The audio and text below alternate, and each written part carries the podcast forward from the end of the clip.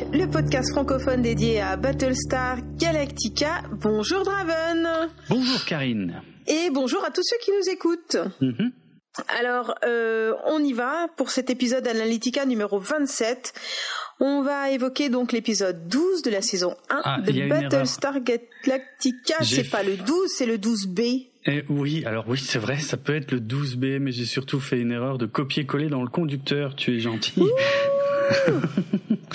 Donc c'est bien l'épisode 13 de la saison 1, à savoir le dernier épisode de la saison. Ça y est, on y est. Tu veux qu'on la refasse? Ah non, pas du tout, c'était bien. Ouais, ouais. Ok.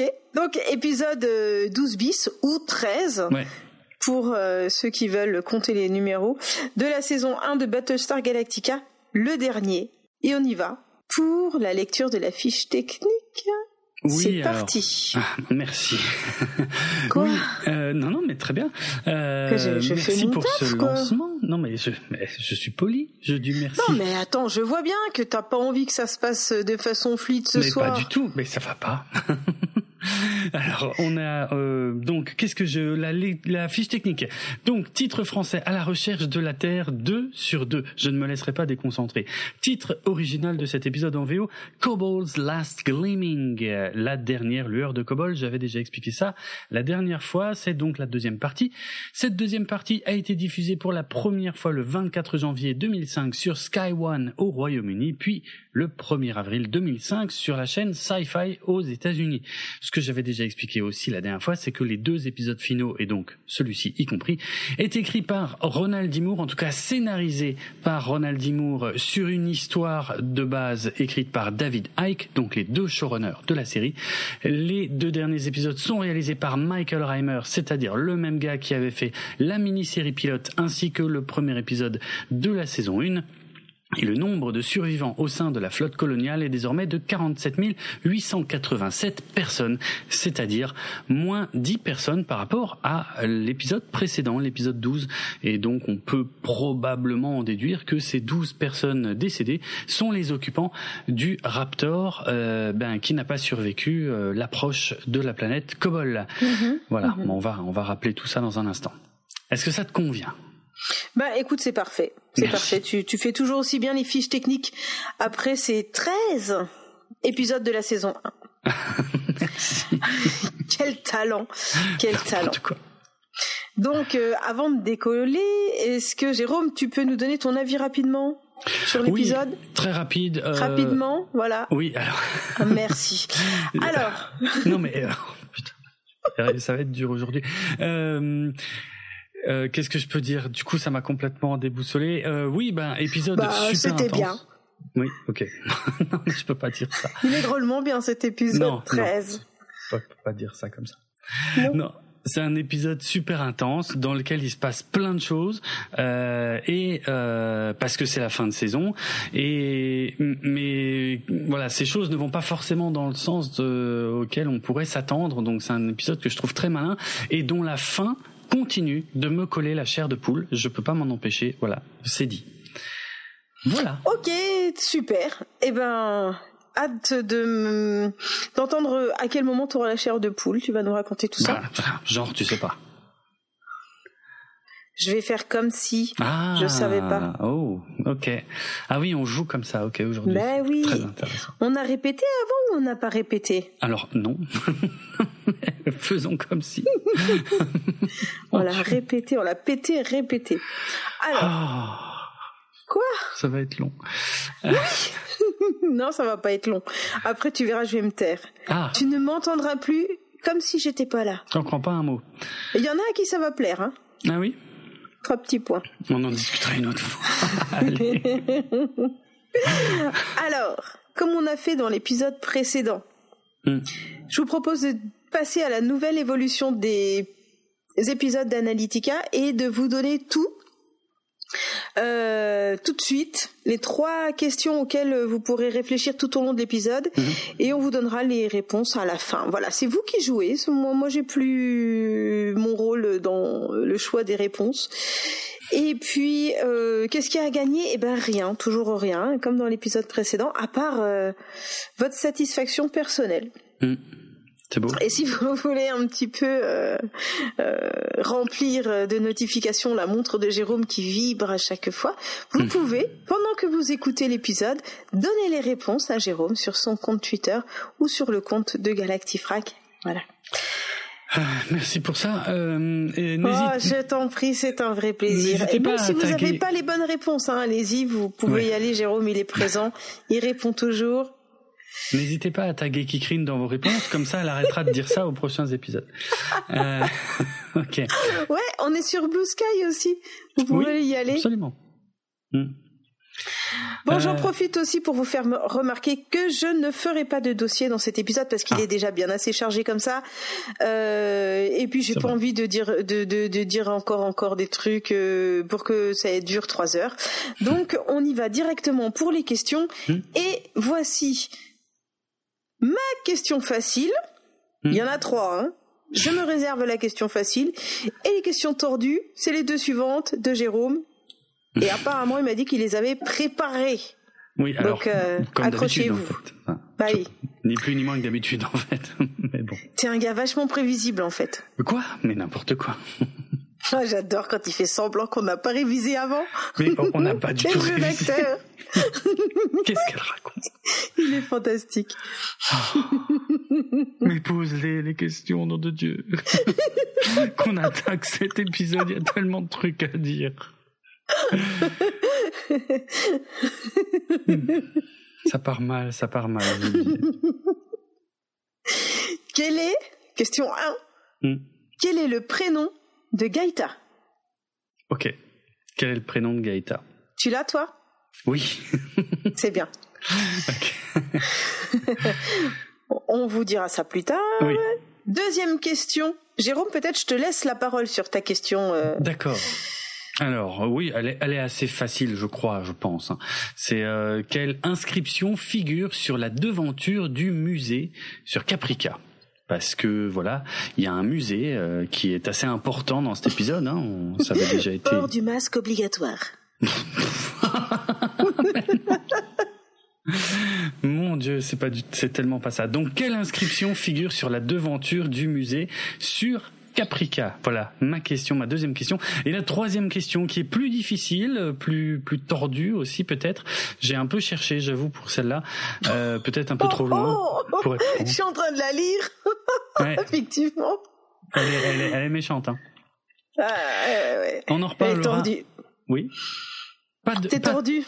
Euh, ah bah écoute, pas de spoiler. Euh, on en reparlera en fin d'épisode parce que j'ai réfléchi plein de fois à comment tourner cette question et puis il y avait des fois où ça ne me satisfaisait pas. Donc bref, voilà la question telle que j'ai décidé de la poser. Combien de coups de feu sont tirés dans cet épisode? Oui. Alors personne ne compte ça, on est d'accord, mais euh, c'est ma question parce que c'est quand même un épisode où il y a beaucoup d'armes à feu qui sont dégainées par beaucoup de coloniaux mine de rien. Et ben, ma question, c'est donc combien de coups de feu sont tirés en tout dans cet épisode? On fera le point. Ah oui, oui, parce que un coup de feu, c'est celui qui est tiré. C'est pas juste une arme sortie de son de son étui. Hein. Ah oui, non, non, bah ça c'est. bien d'accord. Alors bonne chance pour compter les armes qui sont sorties euh, dans cet épisode. Ça veut hein. dire que tu t'es fait chier à les compter. Les coups de feu, oui, pas les armes. d'accord, ok, ok, ok. Ben, je suis bien contente de pu répondre à ces questions, tiens. tu aurais pu répondre à ces questions à la con. Hein ouais, ok. Allez. Allez. Eh bien, c'est à toi de parler, Jérôme. Alors euh, non parce qu'en fait euh, bref parce que t'as changé d'avis? Non c'est pas ça parce qu'en fait il y a eu un mauvais copier-coller au mauvais endroit sur le conducteur. Très donc en fait ça c'est mon avis que j'ai déjà donné donc en vérité c'est à toi de parler. Et on a répété. Hein. Mais on n'a pas répété. Pourquoi je me je fais de mon mieux. Hein. Je vous jure c'est pas facile. Allez décollage. Précédemment dans Battlestar Galactica, on retrouve Boomer qui demande à Hello de lui tirer dessus sur Caprica. Mhm. Ok. La boomer de la flotte trouve une nouvelle planète et Laura Roslin a des visions de bâtiments qui s'y trouvaient. Mhm. La prêtresse Elosha dit qu'il s'agit de la planète Kobol. Mhm.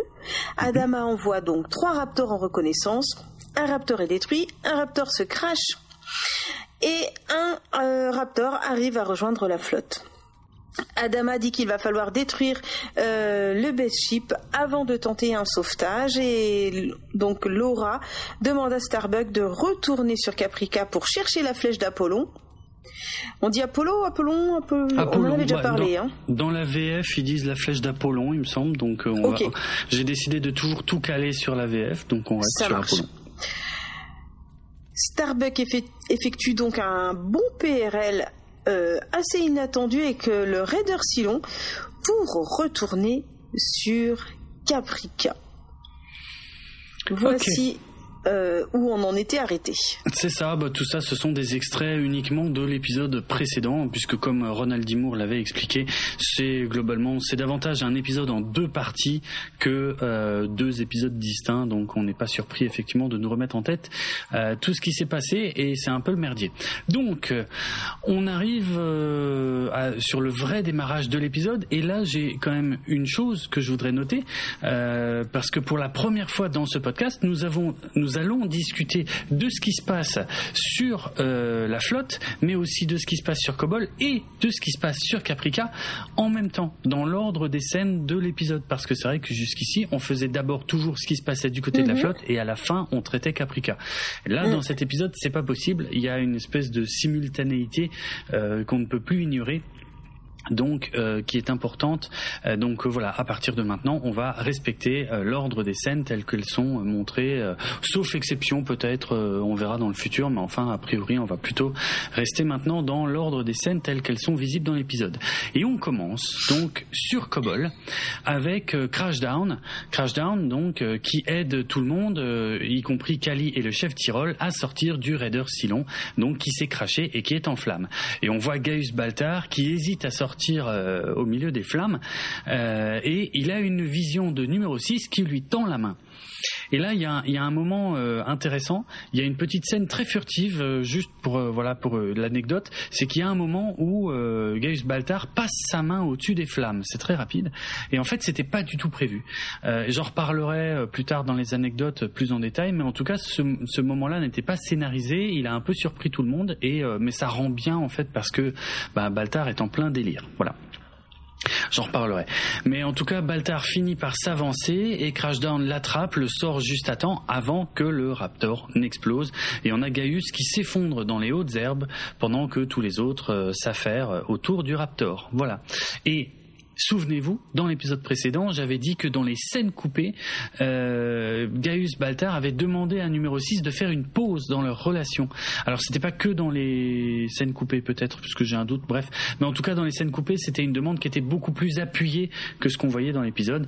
Et, euh, et c'est un peu comme ça que, que j'interprète aussi son moment d'hésitation où en fait il est tout seul, elle vient le chercher, et là il se dit, ben ouais, en fait j'ai quand même bien besoin d'elle, quoi. Euh, bien que tout ça se passe euh, visiblement quand même dans sa tête, hein, on va pas se mentir. Voilà. Ok, d'accord. Ah oui, oui, parce que moi j'ai pas la même sensation que toi Ah, euh, au niveau de la pause. Hmm. Effectivement, si c'était appuyé dans les scènes coupées, je n'ai pas la même euh, oui c'est vrai, vision que toi, puisque moi je ne vois pas les scènes coupées.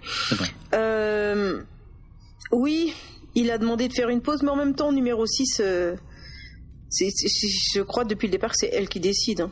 Donc il peut ah, choisir ce qu'il veut. euh, Assez clairement, oui. ouais, ouais. Oui, oui, bah, elle lui a même euh, collé la tête dans un miroir dans l'épisode précédent euh, pour bien lui signifier que c'était pas lui qui décidait. Hmm. Oui, oui, donc euh, ça passe, ça passe sans problème en fait. Pour moi, c'était vraiment quelque chose d'oublié. en gros, le dit non, on va te faire foutre avec ta pause et puis on, on y va pour la suite, quoi. En gros, c'est ça. Ouais. Et donc là, ensuite, on nous montre, euh, bah, on met en route le générique. Voilà. On voit qu'il va y avoir plein d'actions, euh, mais voilà, ça spoil des petits bouts d'action, mais, mais globalement, on n'en sait pas plus. Et on attaque vraiment cette fois le vrai déroulé de l'épisode. Et donc euh, sur Caprica, bah dis-moi, dis-moi, qu'est-ce qui se passe sur Caprica? On est au 51e jour. Je rappelle, ça c'est- c'était notre compteur, donc ça veut dire que ça fait 51 jours que les Cylons ont détruit les 12 colonies et que le Galactica a commencé son voyage. Voilà. Mais là on est sur Caprica donc. Et donc on retrouve Hello et Boomer, hein, comme à chaque fois. Euh, Boomer est blessé et ils se tiennent tous les deux devant le musée de Delphi. Celui justement qui abrite la flèche d'Apollon euh, que notre ami Starbuck est censé aller récupérer. C'est vrai. Donc euh, Boomer lui rappelle que la flèche est l'indice qui montrera le chemin de la Terre. Hmm. Dans les prédictions. Et je sais pas si on dit prédiction. Si, ça peut. Ouais. Et euh, Hello, lui, il répond qu'on s'en branle parce que la Terre n'existe pas. Jérôme, il rigole parce qu'on n'a pas écrit ça. Il a marqué on s'en fiche. Oui. ouais, mais Hello, là, il est énervé, ok Vrai. Et puis Boomer, elle, il, euh, il, commence à plus la supporter. Alors je pense qu'il s'en branle de la Terre. la Terre n'existe pas. Et euh, son seul but est de retrouver le Galactica. Ben oui, c'est normal, le mec il veut rentrer quoi. Oui, puis surtout lui, il, il, il est pas au courant que le Galactica cherche la Terre. Puis il est peut-être pas croyant. Parce que finalement, ceux qui sont croyants pensent que la Terre existe, ah, mais les autres, euh, pour les autres, c'est une légende. Donc euh, voilà. Mais je crois qu'un peu plus loin, il y a une scène qui montre qu'il est un peu croyant. Je crois. Oui, ben justement, c'est là que je voulais en venir. Ah parce que là, on se dit, euh, il n'est pas du tout croyant. Et puis tu vas voir quand même qu'à un moment donné, plus loin dans l'épisode, c'est, tu sais, tu sais cette, cette façon de croire en Dieu en disant, je crois pas en, je crois pas en l'Église, au curé et tout ça et hmm. tout, mais dans le doute quand même, je voudrais pas être dans la merde au cas où je meurs. Alors, je, je veux bien croire qu'il existe un truc quelque part. Tu vois un petit peu le, tu vois le truc? Oui, oui. Alors ça s'appelle, ça, ça porte un nom. Hein. Euh, ah. Euh, oui, oui, ça s'appelle l'agnosticisme. Le ah fait, oui, d'accord. Le fait d'être agnostique signifie qu'on n'est pas soi-même croyant, mais qu'on n'exclut pas la possibilité que ça existe. Ah, ok. Oh, je, je, je, pensais que c'était pas du tout quoi. Enfin bref. Ok. Donc, euh, Hello répond qu'on s'en fout, que la Terre n'existe pas et que son seul but est de retrouver donc Galactica, comme mm. je viens de le dire. Et Boomer lui rappelle que c'est grâce à elle qu'il est encore en vie et qu'il ferait bien de la fermer et de mettre de côté son attitude de macho. Alors c'est rigolo parce que jusque-là, elle a été super gentille. Elle s'est laissée tirer dessus parce que, ah, excuse-moi quoi. C'est vrai, c'est vrai. Si elle avait envie, euh, elle se serait défendue, je pense. Et, du coup, euh, bah là, elle commence à en avoir marre quoi. Parce que ok, elle veut bien être gentille avec lui, elle veut bien être compréhensive, mais à un moment donné, stop. Et elle lui dit. C'est vrai, c'est vrai, c'est assez surprenant. Euh, bon, toute cette première scène entre Hello et Boomer est assez surprenante dans le sens où elle enchaîne sur quelque chose qu'on n'a clairement pas vu parce que euh, il a dû se passer des trucs entre eux depuis euh, la fin de l'épisode précédent parce que ouais, à la fin de l'épisode précédent, c'était quand même vraiment Hello qui avait le dessus et Boomer qui était en position euh, très très inconfortable quoi. Euh, et là, alors comme par hasard, ils ont discuté de de la flèche d'Apollon qui se trouve être euh, l'objet que Starbucks va venir chercher. Bon, voilà, c'est un peu une petite facilité, mais comme on est dans l'urgence, euh, ça passe en fait. On n'a pas le temps de se dire tiens, comme par hasard, ils ont jamais parlé de ça avant, et là, elle l'emmène chercher ça quoi. Euh, mais bon, ça ça marche, ça passe. Je considère pas du tout ça comme un défaut. Et, et surtout, euh, il y a, euh, alors euh, oui, je crois que c'est là, mais il y a, il y a Ronald Dimour qui explique que dans, il y a aussi le, le, dialogue où, à ce moment-là, elle lui dit "Ce n'est pas tout, tu ne sais pas tout, car je suis enceinte." Et ou, enfin, je sais plus si c'est vraiment là ou pas, mais en tout cas, Ronald Dimour dit que ça, c'est le point culminant de l'arc narratif de mhm. Hello et Boomer sur Caprica. Et mais par contre, il faudra attendre la saison 2 pour comprendre en quoi cet, élément-là, la, grossesse de Boomer, était importante pour les Silons. Voilà. Ouais, ouais, bon, on, quand même, on commence à comprendre euh, que ça va être euh, l'élément clé, quoi. Ouais, c'est un truc important. Ouais, ouais. On oui, peut plus, on peut plus le nier. Mm. Euh, donc elle dit qu'il faut attendre la nuit pour agir et oui, euh, clairement on a compris qu'il fallait bien faire attention, mais qu'elle était plus en danger de mort. Hmm, c'est vrai. C'est vrai, hmm. c'est ouais ouais, c'est vraiment un changement d'équilibre dans leur euh, relation qui a quand même connu des, rebondissements assez intéressants euh, tout récemment. Ok. Oui, il va, il est plus en train de la menacer de la tuer. Non, c'est vrai. Bon, c'est quand même pas le grand amour, mais euh, le fait qu'elle soit enceinte, il y a une partie de lui qui qui redevient, euh, je sais pas, euh, pas, pas dire tolérant, mais euh, il est à l'écoute, on va dire. Ouais. Hmm? Au minimum. Non, c'est vrai, il y a un truc. Mais pendant ce temps-là, dans la flotte du, dans la flotte coloniale, Ouais, alors euh, sur la flotte, euh, donc sur le Galactica même euh, très précisément, je rappelle que on est dans le CIC, hein, sur la passerelle du Galactica, et Starbuck vient d'effectuer donc un bon PRL qui n'était pas du tout prévu. Et donc on a le colonel Tai qui est complètement outré par le comportement de Starbuck. Il y a Adama tout de suite, lui, il est persuadé qu'elle a pas eu cette idée toute seule, même si le colonel Tai lui dit oh si elle est capable, très très capable d'avoir ce genre d'idée toute seule. Rappelons que, que Thai et Starbucks s'apprécient pas trop. Euh, et là, on a euh, Douala qui euh, dit à Adama que la présidente est en ligne. Alors très bon enchaînement, euh, puisque du coup Adama prend l'appel, demande au colonel Thai d'être témoin de la conversation, de bien écouter. Et très rapidement, hein, Laura Roslin avoue être à l'origine du bon PRL de Starbucks. Elle dit qu'elle est consciente du danger qu'elle fait peser sur les survivants du crash, parce que ça, évidemment, c'était pas prévu. Euh, Adama lui demande de démissionner. Il lui dit donc je vais, parce qu'elle a interféré dans les affaires militaires, ce qui n'est pas le deal qu'ils avaient passé euh, dans la mini-série, euh, parce que en un sens, on pourrait dire oui, mais c'est la présidente. Non, en général, la présidente euh, euh, est euh, la, commandante en chef bah, des militaires, quoi. Oui. Mhm. Je pense en théorie oui, mais pas dans le deal que Adama et Roslin ont fait en fait. vraiment, à la fin de la mini-série, ils s'étaient mis d'accord que le militaire c'est que lui et le civil c'est que elle.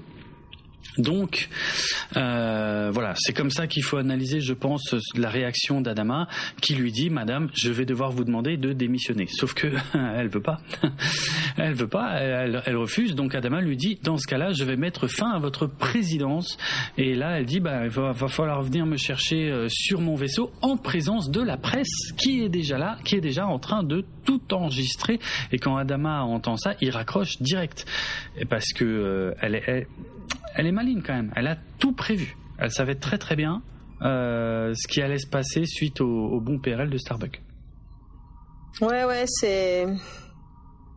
Ça fait que fort. Ça fait mhm. que 50 jours qu'elle est présidente. Hein.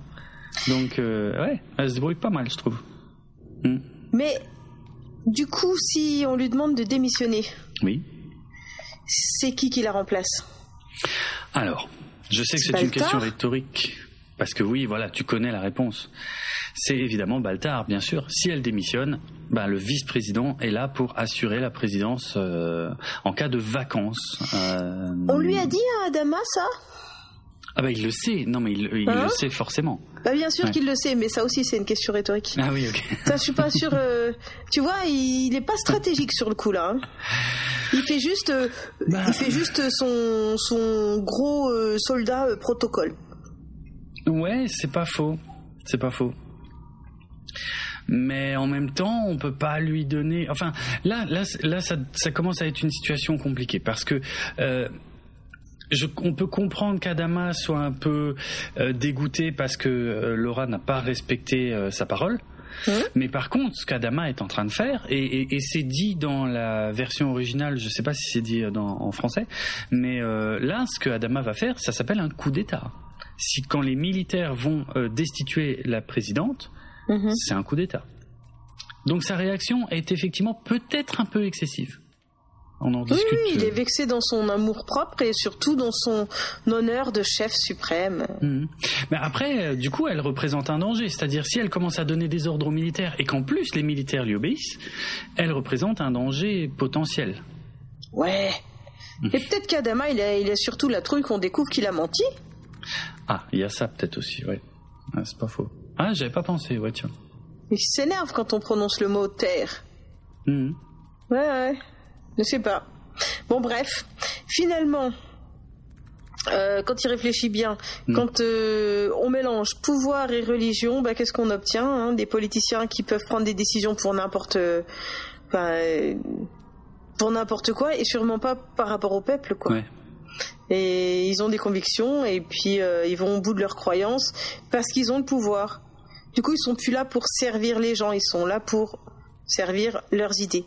Alors si leurs idées elles sont pas trop tordues, bah ça passe, mais si elles sont tordues, euh, ils emmènent tout le monde avec eux, quoi. Donc là, elle, elle fait des choix sur une intime conviction. Hmm. C'est quand même, euh, c'est vrai que c'est quand même un peu limite, quoi. C'est plus que limite. Tu, tu fais bien de le signaler parce que bon, on regarde une série de science-fiction, donc on, peut être tenté de d'avoir envie d'y croire, de se dire ok, euh, oui, mais là quand même, si elle avait raison, ce serait bien parce que on trouverait le chemin de la Terre. Mais si on transposait ça dans la réalité, une, présidente ou un président euh, qui prendrait comme ça des décisions basées sur euh, uniquement une religion et des convictions, mais qui ne reposent sur strictement rien de concret, ce serait extrêmement choquant. Effectivement. Mm. Mm, mm, Effectivement, tu fais bien de le souligner, ouais. Euh, ok, du coup, Adama, il faut qu'il distribue les ordres là, parce qu'il se passe beaucoup de choses. Donc, il ordonne à Apollo que le Colonial One, donc le vaisseau de la présidente, soit isolé euh, de la flotte et que ses transmissions soient brouillées. Euh, évidemment, puisque lui, il craint, il craint, voilà, un appel, je sais pas, un appel au soulèvement peut-être contre les militaires ou je ne sais quoi. Bref, il prend ses précautions. il ordonne aussi au colonel Tai de préparer une, une équipe d'intervention, puisque si, et ça c'est la phrase qui prononce, hein, si Laura a réussi à convaincre Starbuck, elle peut convaincre n'importe qui et elle est dangereuse.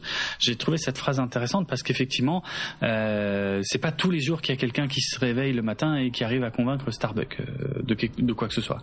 Donc euh, vraiment la, la, phrase est rigolote, tu vois, genre si elle a réussi à convaincre Starbuck, elle peut convaincre n'importe qui.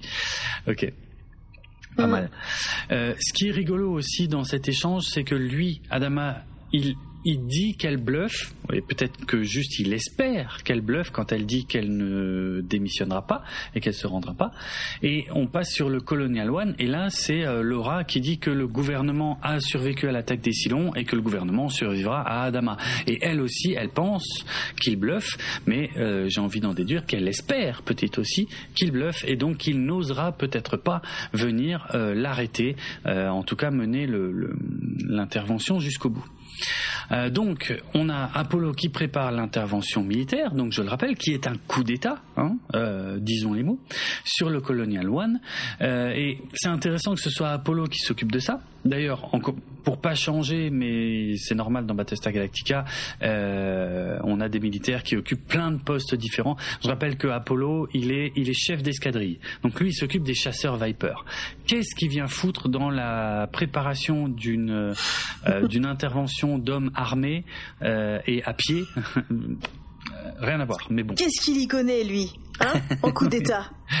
Rien. Excellent. Depuis tout à l'heure, je me retiens de dire tu bluffes, Marconi. Ah, ah, ah oui, en plus, ouais, d'accord. Il bluffe, ah bah il dit qu'il bluffe. Tu nous as fait le chez nous. arrêtez-la, arrêtez-la, elle va faire tout le film. Non. Euh, non, ok. euh, oui, euh, double, enfin, comment dire, donc il y a déjà ça, le fait qu'Apollo soit chef d'escadrille, et normalement on n'est pas grand-chose à faire là-dedans, mais bref, on a déjà accepté, même si je le pointerai à chaque fois, ce n'est pas un défaut, euh, il faut bien maintenir les personnages principaux dans les rôles clés de, du truc. Ce qui est plus important dans cette histoire, c'est qu'il faut qu'on se rappelle qu'Apollo est censé être le conseiller militaire de Laura Roslin et qui va être en première ligne pour aller l'arrêter. Ça, c'est intéressant parce qu'il y a une question de loyauté, mais on y revient euh, dans, dans quelques minutes. En tout cas, euh, on a Adama qui demande confirmation à Gaeta qui reste bien deux transpondeurs si longs. Euh, puisque je rappelle qu'il y en avait trois dans l'épisode précédent, mais il y en a un qui est parti sur le raider de Starbuck, hein, qu'elle était censée utiliser pour, eh bien, pour approcher le base ship des Silons. Et, et, le faire exploser. Mais comme elle s'est tirée avec, il en reste deux et Gaeta lui dit qu'il y en a, oui, il y en a deux, mais il y en a qu'un seul qui fonctionne. Adama, il répond que ça va, ça suffira. Euh, tout ce qu'il lui faut maintenant, c'est un pilote. Donc il va voir Boomer à l'infirmerie et il lui dit qu'il veut que ce soit elle qui se rende près de Kobol pour détruire le Baystar. Alors, si vous regardez aussi la série en VO, euh, vous noterez que dans l'épisode précédent, ils avaient uniquement utilisé le mot base ship pour euh, le, le, gros vaisseau amiral des Silons, alors que dans cet épisode, des fois ils disent base ship, des fois ils disent base star. Donc euh, c'est pour ça que moi je me trompe aussi souvent. Euh, je dis, enfin, c'est pas que je me trompe, mais je dis les deux. Et mais en ayant par contre souvent l'impression de me tromper, alors que non, c'est la série en fait qui utilise les deux termes. Donc voilà, soyez-en sûrs. Baystar, Bayship, ça désigne le même vaisseau. C'est l'énorme vaisseau en forme d'étoile des Cylons. Euh, donc le plan d'Adama, c'est le fait que le transpondeur Cylon dans un Raptor et non pas dans un vaisseau Cylon devrait permettre à Boomer d'approcher le Baystar en en se faisant passer pour un agent Cylon. Alors évidemment, ce qui est très ironique dans cette histoire, c'est qu'Adama ne sait pas que Boomer est vraiment une agence Cylon en fait à ce moment-là. Donc mmh, euh, mmh, mmh. ça c'est intéressant. Euh, et donc le plan c'est que Boomer doit tirer son ogive nucléaire quand elle arrive vraiment tout près du Baystar. Elle fait tout de suite un bon PRL, elle revient à la flotte, le Baystar est dégommé en théorie. C'est une mission à haut risque, il ne lui ment pas là-dessus et elle accepte immédiatement. Voilà. Intéressant, changement de plan. Assez rapide, mais intéressant. Ben oui, oui, peut-être que pour elle, c'est une façon de se suicider sans qu'elle soit maître du geste. Euh, ça c'est pas mal euh, et j'y avais pas du tout pensé non plus. Tu vois, parce qu'en fait on lui propose une mission super dangereuse, donc on appellerait une mission suicide. Mm. Elle a essayé de se suicider, elle s'est ratée, c'est un peu bizarre à dire comme ça, mais ou alors elle a mal euh, tirée où elle a été, enfin bref, peu importe. En tout cas, elle s'en est sortie. Elle s'est simplement euh, transpercée la joue avec la balle. Hmm. Donc là, euh, et puis elle avait bien du mal de d'oser tirer. Euh, hein. Donc là, peut-être que c'est une façon de d'encore flirter avec la mort. C'est possible, ouais, c'est vrai, j'y avais pas pensé, effectivement. Peut-être qu'elle, ça l'arrange, entre gros guillemets. ok, ouais, pas mal, pas mal. Mm, mm. En attendant, sur Caprica, il y a Starbuck qui vient d'arriver à proximité de, de Caprica. Hein. Mm. Et elle est super fière d'avoir réussi son saut euh, PRL avec les bonnes coordonnées. Et elle passe les défenses des Silons en orbite sans problème grâce au transpondeur. Parce que si tu peux me rappeler exactement à quoi sert un transpondeur, c'est pour envoyer des ondes aux Silons qui dit que c'est bon? Ils sont, c'est leurs amis. Oui, en gros, bah, ce sont des le vaisseau fait partie de leur flotte, c'est ça? Oui, en gros, c'est ça qu'il faut comprendre, c'est ça. Euh, dans la série, en tout cas, c'est à ça que servent les transpondeurs, puisque ce sont des transpondeurs silons. Donc, effectivement, ils envoient un signal aux silons qui peuvent soit servir à euh, à déterminer la position euh, d'un appareil ennemi, soit à, donc euh, par exemple euh, visiblement ces transpondeurs n'ont pas une très grande portée parce que sinon les Cylons sauraient où se trouve le Galactica vu qu'il y avait trois transpondeurs sur le Galactica jusqu'à il y a quelques instants. Mais visiblement c'est pas à ça qu'ils servent, mais par contre effectivement ils servent aussi à identifier un vaisseau comme appartenant à la flotte Cylon, ce qui a du sens puisque les Cylons ont des agents infiltrés c'est vrai que le plan d'Anama est pas con. les Cylons peuvent très bien avoir chopé des Raptors sur Caprica ou n'importe laquelle des autres colonies d'ailleurs. Euh, mhm. et, euh, et pour pas se tromper, euh, quand il y a un Raptor qui approche leur base star, eh ben il l'équipe de, de transpondeurs. Donc ça se tient, ça se tient. Mhm, Donc elle survole la ville de Delphi, hein, qui est en ruine. Ouais.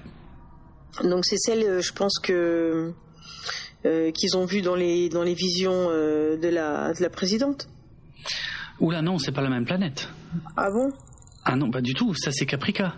Euh, c'est la planète. Bon, moi je suis mélangée. Starbuck, elle arrive près de Caprica. Oui. Et elle survole Delphi. Oui. Bah je bah quoi? Delphi, c'est le nom de la ville. Ouais. Caprica, c'est le nom de la planète. Ouais. Et qu'est-ce que j'ai dit? J'ai pas dit ça? Non, parce que tu dis que c'est là que Laura Roslin a vu des ruines. Non, elle, elle a vu des ruines sur Kobol. Ah Ah, mais oui, c'est pas les mêmes ruines. Non. D'accord. non, pas du tout. Non, non, non, mais je. Ouais, je me suis mélangé, moi. Ouais, t'inquiète, mais de toute façon, j'avais déjà un peu dit dans l'épisode précédent, les, hum, les producteurs et réalisateurs de la série ont fait très attention parce qu'ils avaient un peu peur de ça. Ils avaient un peu peur que les, les téléspectateurs se mélangent un peu les pinceaux entre les planètes mhm. et du mal à les identifier, ou en tout cas à les séparer l'une de l'autre. Et donc, pour bien appuyer le fait que ce sont deux planètes différentes, euh, et bien sur Kobol, euh, on a une, on a des couleurs très vertes. On est, on est très dans la nature avec un vert très poussé, euh, alors que sur Caprica, qui a été dévasté par les bombes nucléaires des Silons, on a cette ambiance jaune euh, en permanence. Donc, euh, en fait, ce sont des indices visuels pour bien qu'on qu'on sépare les deux les deux planètes, quoi. Ok, bon, ça n'a pas marché sur moi. Je me suis mélangé, mais c'est tout à fait normal. J'ai un sens de l'orientation ultra développé. C'est euh, c'est euh, Docteur Zayus qui m'a tout appris. Bonjour à lui. Private joke, c'est pas bien, faut pas faire ça. il est reconnu pour son étrange sens de l'orientation proche du mien. Hum, c'est vrai que vous, vous partagez Ou zéro, euh, comme on veut. C'est ça, c'est ça. Vous partagez cette capacité intéressante à vous perdre dans des endroits où vous êtes déjà passé mille fois. Tout à fait. Ouais, c'est, très impressionnant à vivre. Bref, mais c'est pas le sujet. Non. Euh... Hello et Boomer s'engueulent euh, car et pourquoi qu'ils s'engueulent? Euh, Je sais plus. je, je, me suis je me suis perdu, tu vois, je me perds aussi dans n'importe quoi. Donc Hello et Boomer s'engueule car il dit qu'elle ne peut pas être nerveuse. Eh et c'est pas possible, elle a pas de sentiments, elle a que des programmes informatiques. Hmm. Donc si elle est nerveuse, ce n'est qu'un qu'une programmation.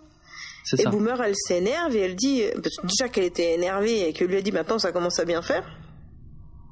Elle lui explique que si elle a des sentiments et que ça fait partie du plan et que ça la rapproche de Dieu, Mhm. Le plan, quoi. Hein euh, et alors là, elle prononce le mot Dieu, donc Hello, il, dit oh, oh, oh, tu vas pas blasphémer les dieux, hein Donc tu remarqueras que Boomer a dit Dieu au singulier et Hello lui a dit les dieux au pluriel. Absolument, tu fais bien de le relever parce que j'allais le faire. Ouais. C'est vrai. Très bien. ils rendent, eux, ils s'en rendent pas compte. Mais nous, effectivement, en tant que spectateurs, on se rend compte de, cette différence. Mm. Voilà, c'est un peu ironique puisque juste avant, ils nous avaient dit qu'ils s'en fichaient de la Terre et qu'ils voulaient euh, juste rentrer. Euh, ce qui veut dire que quand même, quelque part, il a des petits restes de croyance. Et euh, la croyance en mm. plusieurs dieux et la Terre sont corrélés. Hein ouais. Voilà, ça va ensemble. Ouais, c'est vrai. Et oui, il veut juste, euh, elle veut juste, pardon, qu'il sache que ses sentiments pour lui sont réels. Mm. Mais lui, il s'en fout. Mm. Et c'est là qu'elle balance le truc, ouais. Voilà, elle lui dit Je suis enceinte. Je suis enceinte. Tu te rends compte? Bon, perso, ça fait longtemps que j'avais compris qu'elle était enceinte parce que ah c'est classique dans les films. Une femme enceinte vomit. C'est comme ça. Vomit égale bébé. c'est vrai. C'est vrai, c'est vrai. Oui, donc des vomissements qui sont bien sûr liés à la sécrétion importante ah. de progestérone en début de grossesse et vous avez une chance fantastique, on n'a pas le temps de faire un dossier vomi. vous avez vraiment du bol. Hein? Vous, vous, rendez compte de ça quand même? Ah oui, d'accord. J'y avais pas pensé. Ah oui, effectivement. Euh, bon, peut-être on aura d'autres occasions de parler de ça. Est-ce que tu veux rajouter un commentaire sur vomi égale bébé? Non, euh, enfin oui, en tout cas, c'est effectivement un trope très connu euh, au cinéma et à la télévision. Euh, oui, c'est vrai que quand une jeune femme, eh bien, n'est pas ouvertement malade mais vomit, c'est que généralement ça signifie qu'elle est enceinte. C'est oui, tout à fait. C'est un code communément accepté mais qui correspond à une réalité. Je veux dire, c'est pas non plus un truc complètement inventé par rapport à la réalité, quoi. Je veux dire, c'est pas comme c'est pas comme les, les éclairs et le tonnerre qu'on entend en même temps dans les films et, et à la télé, alors que ça, ça n'existe pas. Euh, non, là, le, le, le vomi. Si tu entends l'éclair en même temps que le tonnerre, si tu entends le bruit de l'éclair ouais. en même temps, ça veut dire que tu le prends sur la gueule. Oui, voilà. Techniquement, euh, si, si, les deux sont en même temps, c'est que tu es dessus, c'est qu'il est là sur toi, quoi. Tout à fait. Euh, mais ne nous éloignons pas, hmm? parce que j'avais encore une chose à dire avant, mais je ne sais plus quoi. Ah oui? Donc on va passer tout de suite dans la flotte hmm. du colonial, et ça me reviendra. La flotte coloniale, euh, oui, ok. Alors, euh, eh bien, euh, on a les militaires qui sont menés par Apollo, qui arrivent à proximité donc du Colonial One, et on a Adama qui leur adresse un dernier message, enfin un message radio, et qui leur dit en VO Good luck and good hunting. Donc, good quoi Rien, c'est parfait. Ah Qu'est-ce que t'es mignon quand tu fais ta voix d'américain. Mais pourquoi on fait jamais ça quand on fait pas de podcast Parce que t'es pas pareil. Je repose la. Ah oui, d'accord. On est différents. On en discutera une autre fois, ok. On est différents, mais moi aussi, je pense.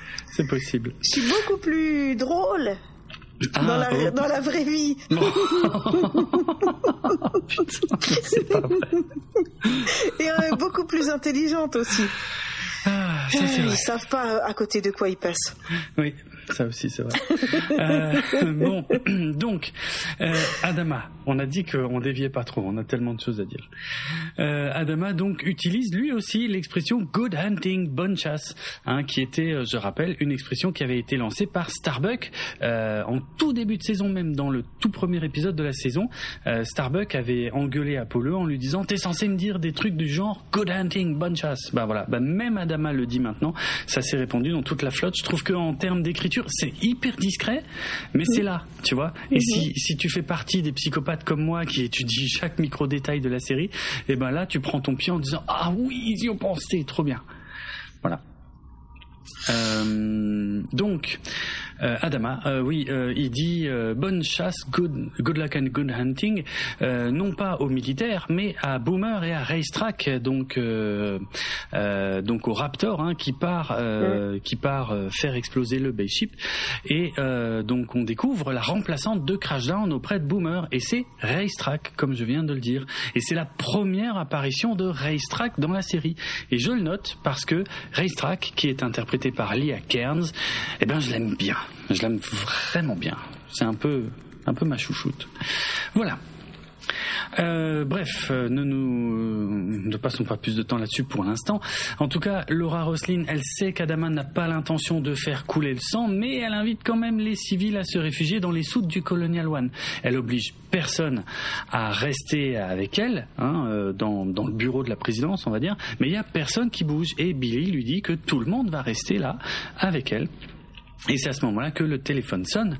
Euh, il y a euh, non, euh, si, je me mélange les pinceaux. si, il y a un appel. Il y a un appel en tout cas qui l'informe Billy que la coque est en train d'être percée et c'est Adama qui appelle Laura Roslin directement. Voilà.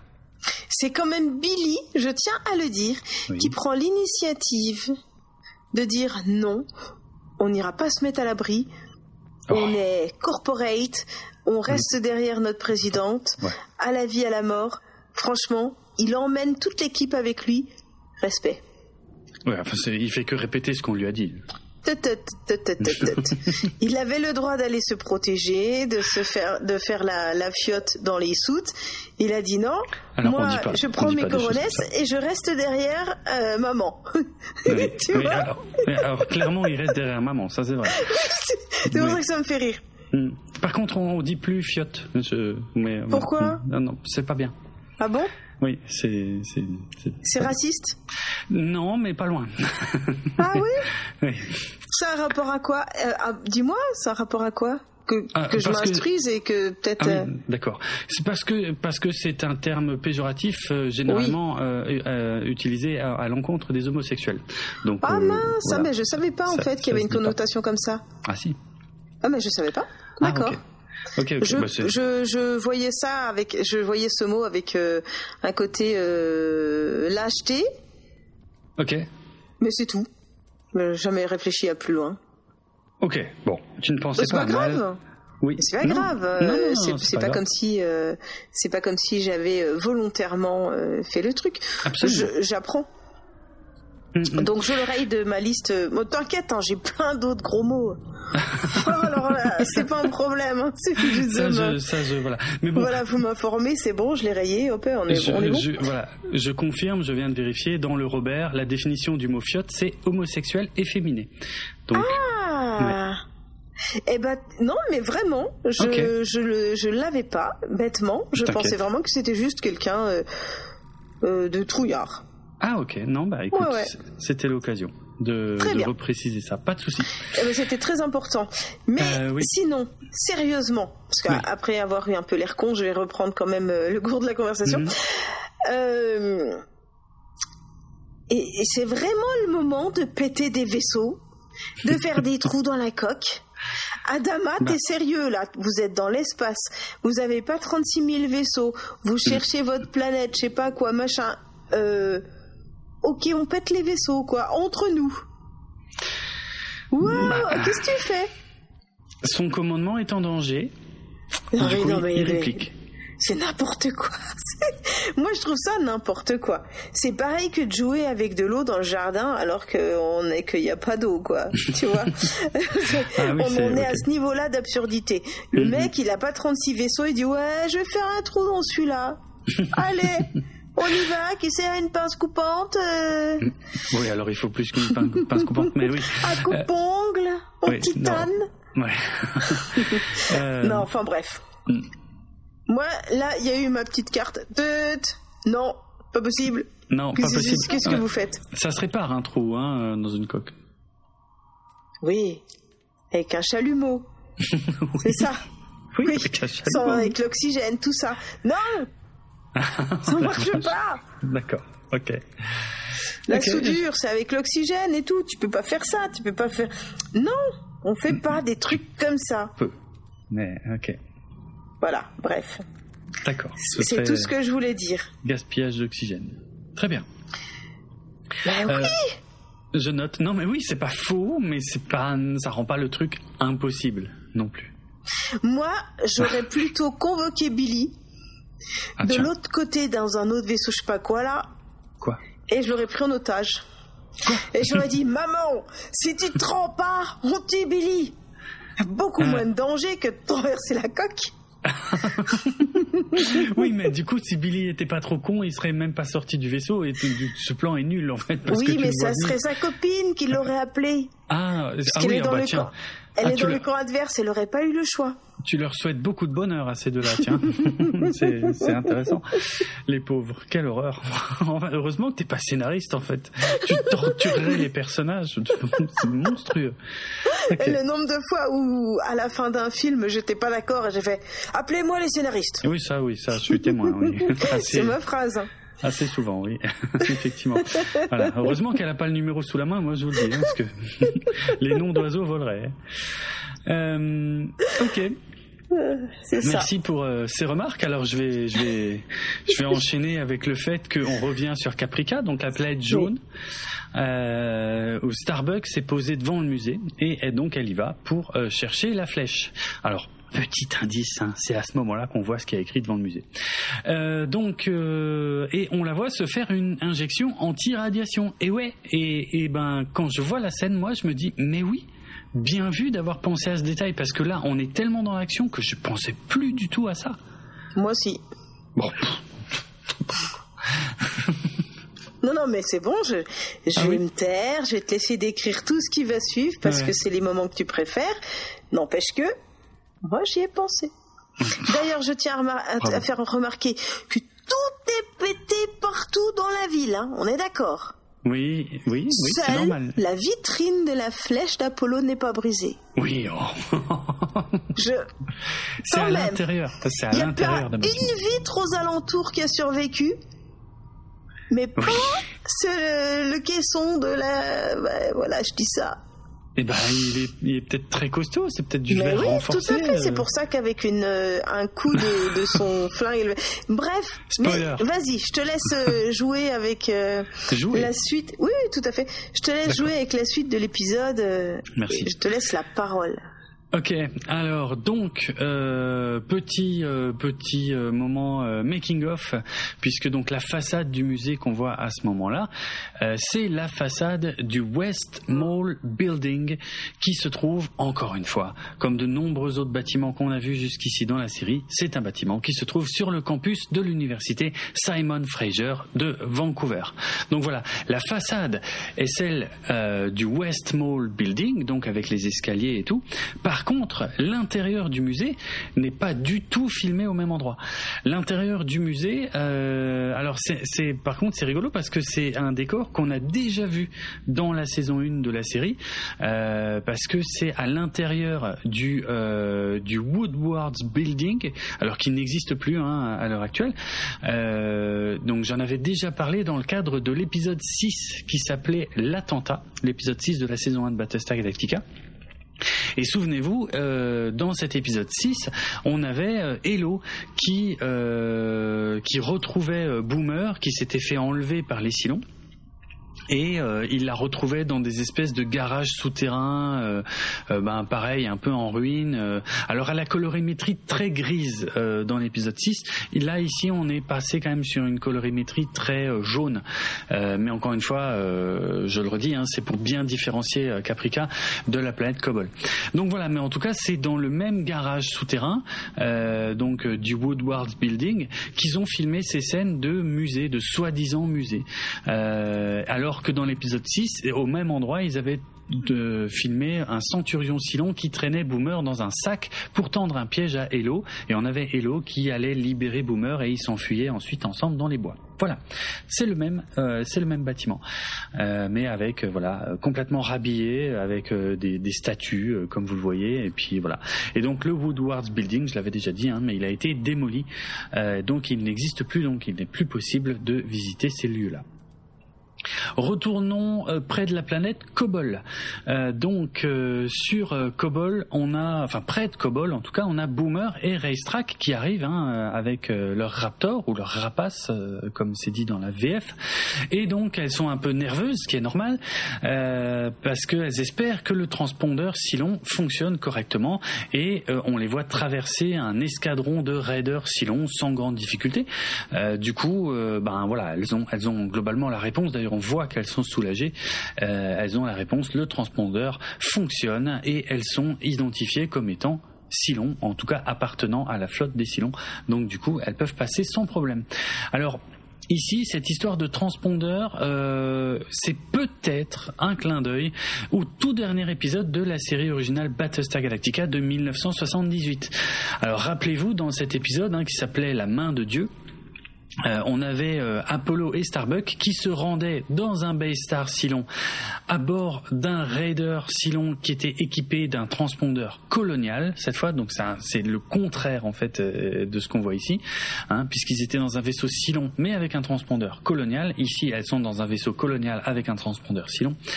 Et en fait dans le dernier épisode de la série de 78 le transpondeur leur servait à être reconnu après qu'ils aient accompli leur mission dans le Baystar quand ils retournaient sur le Galactica.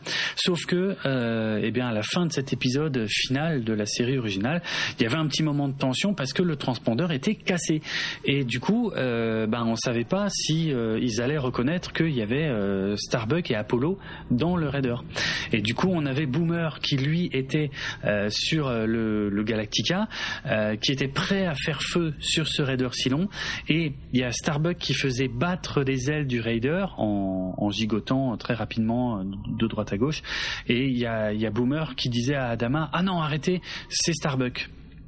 Et effectivement, ils étaient comme ça euh, identifiés en toute dernière minute par Boomer, qui empêchait Adama d'ouvrir le feu et il se et il revenait euh, sain et sauf sur le Galactica. Voilà, c'était la fin de la série de 78.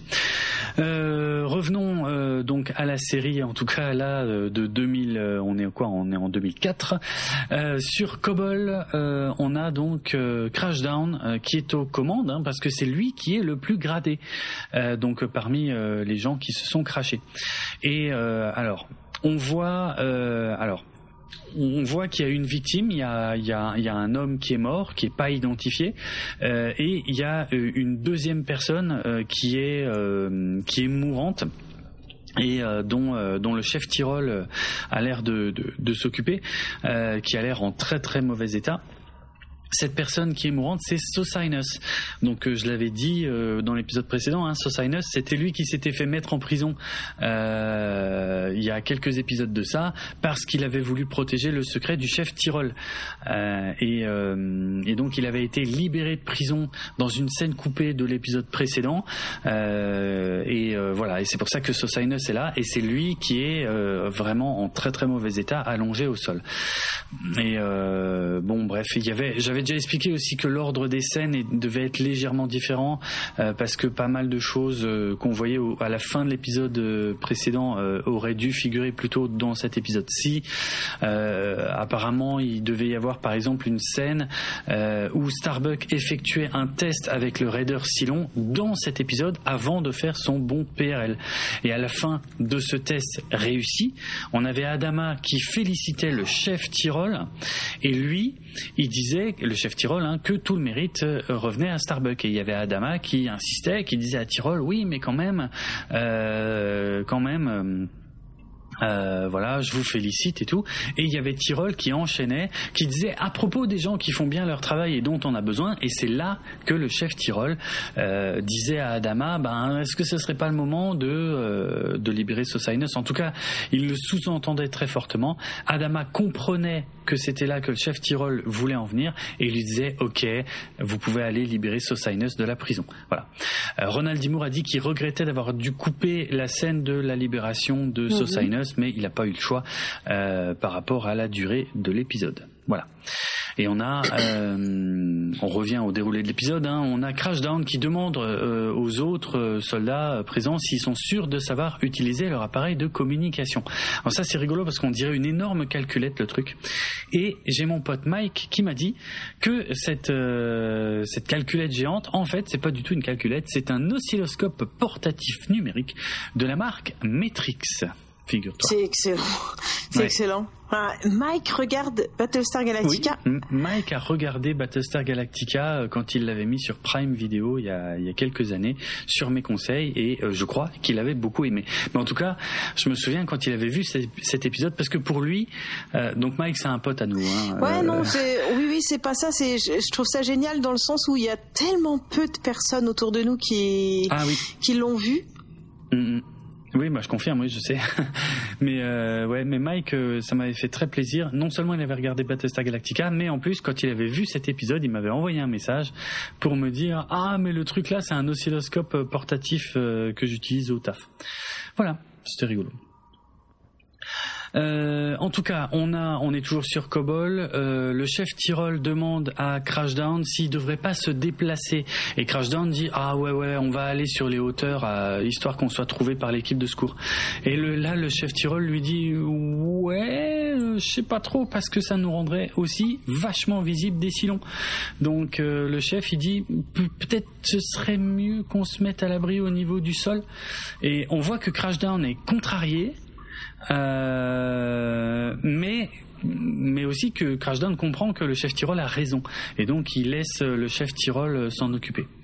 Voilà. Je trouve ouais, ouais, moi j'ai eu un peu plus l'impression que Crashdown, euh, Crashdown était un peu euh, sous le choc et qu'il n'avait pas l'air de gérer trop la situation, alors que le chef Tyrol, lui, avait bien les épaules euh, pour euh, prendre ce genre de décision, mais il peut pas le faire puisque c'est pas hiérarchiquement sa place, quoi. Donc il vient lui donner comme des petits conseils que mm. l'autre il prend comme des petits pics, mais poliment amenés, et puis il fait oui bon ok allez je, je vais peut-être vous laisser faire ça. Ouais, c'est ça. Mais c'est bien amené hein, de la part du chef Tyrol, effectivement, parce que le chef Tyrol, on voit qu'il cherche ses mm. mots mm. et, et qu'il essaie de pas contrarier Crashdown pour euh, pour faire comme si les idées venaient de Crashdown, quoi. Alors qu'on se Tu sais, ça fait comme dans les dessins animés où il y a euh, deux méchants et euh, il y a toujours le, le deuxième méchant qui est qui est sous les ordres du grand chef et qui donne toutes les idées. Hmm. Et le grand ah chef fait passer ses idées pour les siennes. Enfin, tu vois, un petit peu. L'autre, il lui souffle tout. Et puis. Euh... Ah bon, bref, voilà. Oui, non, c'est vrai, il y a, y a, un point commun, ouais, c'est vrai, c'est vrai. Euh, on repart en, euh, oui, en hauteur, en orbite, si on veut, hein, de, de cette planète Cobol. Et on a Boomer qui demande à Racetrack de larguer l'ogive nucléaire. Sauf que l'ogive, elle est coincée. Et donc du coup, et là j'aime bien ce moment-là, il y a Boomer qui dit, on voit que Boomer, elle ferme les yeux dans le genre, putain, je viens de penser à un truc de fou, mais en même temps, c'est chaud. Mais on peut le comprendre aussi totalement différemment. Hein. On peut peut-être, peut-être que c'est quelqu'un qui communique avec elle et qui lui suggère cette idée. Ça peut être une autre euh, lecture de cette scène. Bref. Ah ouais? Moi je me suis dit, euh, elle va Hmm. se dire ok, on amène le vaisseau et on se fait péter dans le truc. Waouh, ah ouais, non, c'est vachement extrême. Bah, Euh. de toute façon, mourir pour mourir. Et elle a, Oui. des, elle a juste un, un- un sursaut euh, qui lui dit non parce qu'elle est pas toute seule. Ouais, ça, ça c'est pas impossible par contre. Ah oui. Ah mais c'est vrai que toi tu, tu relis ça à sa tentative de suicide alors que moi j'y pense plus trop. T'as raison, mais c'est vrai, ça marche aussi en fait, ça marche bien même. Exact. Exact. Parce que en gros, l'idée de Boomer, c'est d'aller à l'intérieur du Baystar, de se poser et de détacher le- l'ogive manuellement. Et, bon, alors ce qui, ce qui est globalement plus ou moins le, la scène finale de Independence Day. Hein, c'est un peu la même idée. Et moi, j'adore la réaction de Racetrack, qui, euh, alors je sais pas ce qu'elle dit en, en français, mais en, en, en- anglais, euh, qui gueule "Excuse me", genre quoi? Ça va pas, non? On voit qu'elle est pas enchantée, enchantée, mais que, ben, globalement, c'est un peu la seule solution qu'elles ont pour faire péter le truc. Parce que de toute façon, il faut faire péter ce truc pour récupérer, euh, bah, pour pouvoir se rendre sur Kobol et puis essayer de récupérer les, les gens qui sont crachés sur la planète. Euh, on a, on retourne sur la surface de Kobol. Euh, alors, tu as remarqué que, au fait, euh, on a validé que c'était Kobol, hein, globalement. Il n'y a plus trop de remise en question de ça, On- parce qu'on n'a pas le temps, on va dire. Il y a Oui. tellement d'autres choses à traiter que, oui, c'est Kobol. Voilà. Euh, Peut-être ils y reviendront. euh, et pour être franc, c'est un vrai trou de mémoire de ma part. Je sais plus si euh, ils vont rediscuter de ça, mais en tout cas, la vitesse à laquelle ils ont déterminé que c'était Kobol et qu'il n'y avait plus à discuter de ça est, est un peu surprenante. Parce que c'est quand même censé être une planète mythique, hein, Kobol. C'est pas juste une, une simple planète, quoi. Mais bon, bref. C'est un détail. Euh, donc sur Kobol, on a le chef Tyrol qui demande un coup de main à Pétard et à Silix. Alors oui, Pétard, ça s'écrit comme un pétard en français. Sauf que ça, vous ne l'entendrez que dans la VO. Il demande effectivement un, un coup de main à Petard et à Silix. Euh, sauf que ils n'ont pas euh, gardé le nom Pétard dans la VF. Euh, a priori, dans la VF, on dirait qu'il dit Darn. Donc il Mhm. demande de l'aide à Darn et à Silix. Bon. Silix d'ailleurs, j'en profite aussi, euh, on la voit pas très bien Euh, et d'ailleurs on, l'avait déjà vu très très brièvement à la fin de l'épisode précédent pendant le crash, mais euh, voilà c'est euh, sa première apparition dans la série et c'est aussi euh, un personnage qui euh, qui va devenir récurrent et voilà c'est une c'est une jeune femme, c'est une militaire que j'aime que j'aime assez bien aussi. Bref. En tout cas, euh, le chef Tyrol demande à Kali de couvrir Baltar, qui a l'air d'être inconscient au sol, et on voit en fait Baltar qui se fait réveiller par numéro 6, qui lui demande comment il va. Il lui répond « Je suis vivant, I am alive » en VO, et évidemment ça fait écho forcément à la toute première phrase qui était prononcée par numéro 6, au tout début de la mini-série de 2003, quand elle demandait au mec sur la station Armistice « Are you alive ?» Tu vois? Et là il lui répond I am alive. Voilà c'est un écho euh, c'est un écho intéressant. Euh, après je j'ai pas plus de choses à dire là-dessus j'ai pas de signification profonde mais en tout cas il y a un lien. Euh, en tout cas il dit à numéro 6 qu'elle l'a sauvé. Alors bon là il délire hein, parce que c'est clairement Crashdown qui l'a sauvé. Mais bref elle elle lui répond qu'il est temps de découvrir pourquoi il a été choisi par Dieu. Il se lève il elle lui prend la main et ils se dirigent ensemble vers les ruines au loin. Ouais, c'est ouais, c'est étrange. Bon, après, on va enfin savoir quoi. Dans les épisodes qui vont arriver dans la saison 2, on va enfin savoir pourquoi c'est lui euh, l'élu. Mm. Et est-ce que tu as remarqué quand il s'est quand il est tombé dans l'herbe évanoui euh, au début de la première scène? Parce que bon, Mm. on en a on, on a parlé d'autres choses entre-temps parce que tout ce tout ce mélange est entre s'entrecroise mais Ouais. Euh, il tombe façon le Christ sur la croix. Un peu. C'est vrai. Un peu, hein. Et puis Ouais. euh, vraiment, euh, enfin, t'as vraiment l'impression qu'il cho- pas qu'il choisit de tomber comme ça, mais que la, la position n'est pas du tout naturelle. Mhm. Et du coup, je me suis dit, euh, le mec, il se prend pour Jésus, quoi. Ce qui est le cas. Hein. On avait déjà établi ça, effectivement, il, y a, il, y a, quelques épisodes de ça. Il se prend pour l'envoyé de Dieu. Donc euh, l'envoyé de Dieu, euh, c'est Jésus. Euh, dans notre religion, dans notre culture à nous en tout cas. Ouais. Donc ouais, je pense pas que ce soit un hasard. Hmm. Intéressant. Donc on va dans la dans la flotte coloniale, on y retourne là, une nouvelle scène qui se repasse là-bas. Hmm. C'est vrai, comme tu disais, on switch de l'un à l'autre. oui il faut suivre quoi. les hommes chargés de la sécurité de Laura sortent leurs armes euh, tandis que la prêtresse Elocha dirige euh, une prière. Mhm. et, Billy, notre brave petit Billy, dit alors à Douala par téléphone que la présidente ne se rendra pas. Du coup, Douala, bah, elle est bien obligée de transmettre à Adama ce message. Mhm. Hein, ils ont, ils ont vraiment une, ouais, tous les deux, ils ont une place un petit peu merdique. Ouais. Mais en même temps, ils ont une place euh, pas risquée. Eh, il va rien leur arriver. Hein. Oui, c'est vrai. Ils, prennent aucune décision et ils sont pas au front, ils sont pas en premier plan. Oui. Donc euh, c'est délicat, mais c'est juste délicat moralement. Hein. Le reste du temps, ça va bien. oui, enfin, c'est délicat, mais quand même, c'est intéressant de les placer dans cette position parce que eux se retrouvent, eux, eux, ils sont en couple techniquement, et hein ils se retrouvent complètement pris dans le feu croisé entre Adama et Laura. Euh, c'est quand même intéressant que les, les, scénaristes aient choisi de les placer euh, précisément là, ce qui est totalement justifié par leur euh, leur rôle. Hein. Euh, c'est pas c'est pas comme Apollo ou Starbuck qu'on bombarde responsable de ci, responsable de ça en fonction de ce qu'il faut pour l'épisode.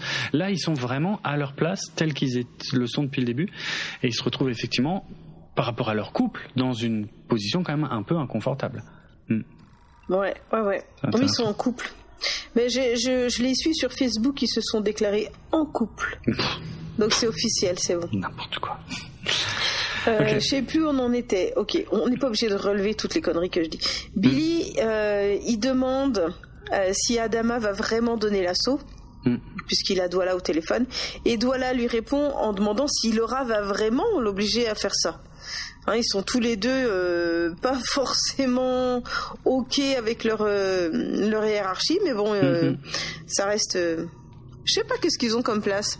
Secrétaire, comment on dit? Pas secrétaire général, un truc comme ça. Bah, secrétaire ben euh, Billy, je dirais quelque chose comme secrétaire particulier ou un truc comme ça. Et Douala, de toute façon, elle, elle est en charge des communications mm. Euh, mm, mm. qui émanent du CIC, donc euh, ouais, c'est logique en tout cas que ce soit eux qui se parlent dans ce cas-là.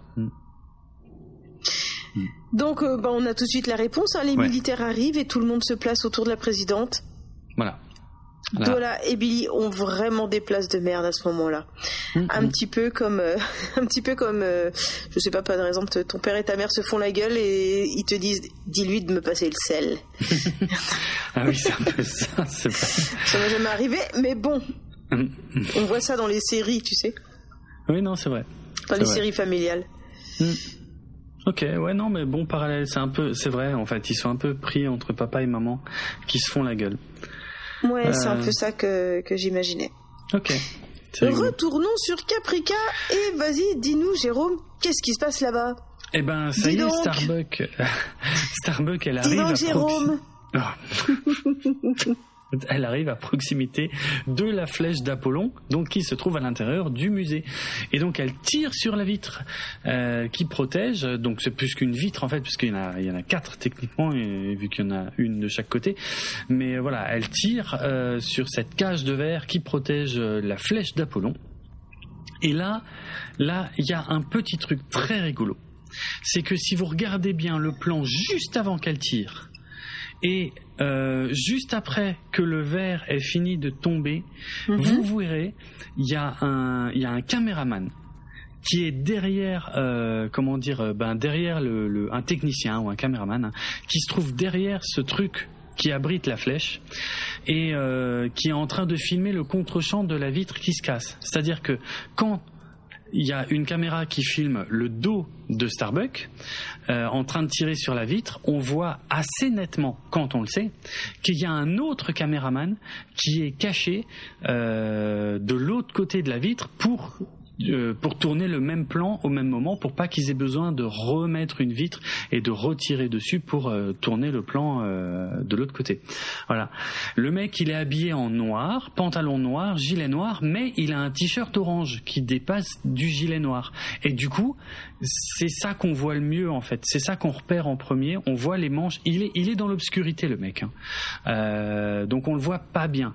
Mais quand on le cherche, on le voit, il est donc à, droite, il est légèrement sur la droite quand on voit le plan, quand on voit Starbuck de dos en tout cas, en train de tirer sur la cage en verre, le mec, il est légèrement sur la droite de la cage en verre, derrière la cage en verre. Et on voit ses manches orange en fait. Et une fois qu'on a vu ses manches, on voit un peu tout le reste et on voit effectivement que c'est un technicien qui a un gros casque sur les oreilles et tout. Et ce qui est très rigolo, c'est que donc ce plan cette image-là a été montrée à Ronald D. Moore dans le Battlestar Galacticast, donc ce qui était le, le, podcast co-animé par Trisha Helfer, l'interprète de numéro 6. Et quand ils lui ont montré cette scène, donc c'était en avril 2019, c'est très récent par rapport à la diffusion de la série, et eh ben Ronald D. Moore a dit qu'il a été bluffé parce qu'il avait jamais remarqué qu'on voyait aussi bien ce technicien, alors que c'était lui qui avait supervisé le montage de la scène à l'époque. Voilà, c'est très rigolo. Après, après, on va pas se mentir aussi euh, avec euh, quand on a la série en Blu-ray et qu'on a vraiment un grand écran, on le voit vachement bien le gars et c'était peut-être moins le cas avec les DVD de l'époque et les télés qui étaient plus petites à l'époque. Voilà. Mais il y a un technicien assez visible euh, juste avant et juste après qu'elle tire et c'est assez rigolo. Bon, en tout cas, Starbuck, une fois qu'elle a pété les vitres, elle, elle attrape la flèche, mais elle est attaquée par numéro 6, qui apparaît soudainement derrière elle, et numéro 6 qui court super vite et qui évite ses balles. Voilà. Scène d'action qui, débute, qui débute à ce moment-là. Oui, scène d'action où elles vont se battre. Oui. Et on est d'accord que vu la force d'un Silon, hmm. on est d'accord qu'il est capable de tuer Starbuck en un seul coup. Je sais, ouais. On a déjà discuté de ça et je sais que toi, tu es ah persuadé que les Silons sont vachement plus forts que les humains. Alors, ils sont peut-être un peu plus forts, mais pas à ce point.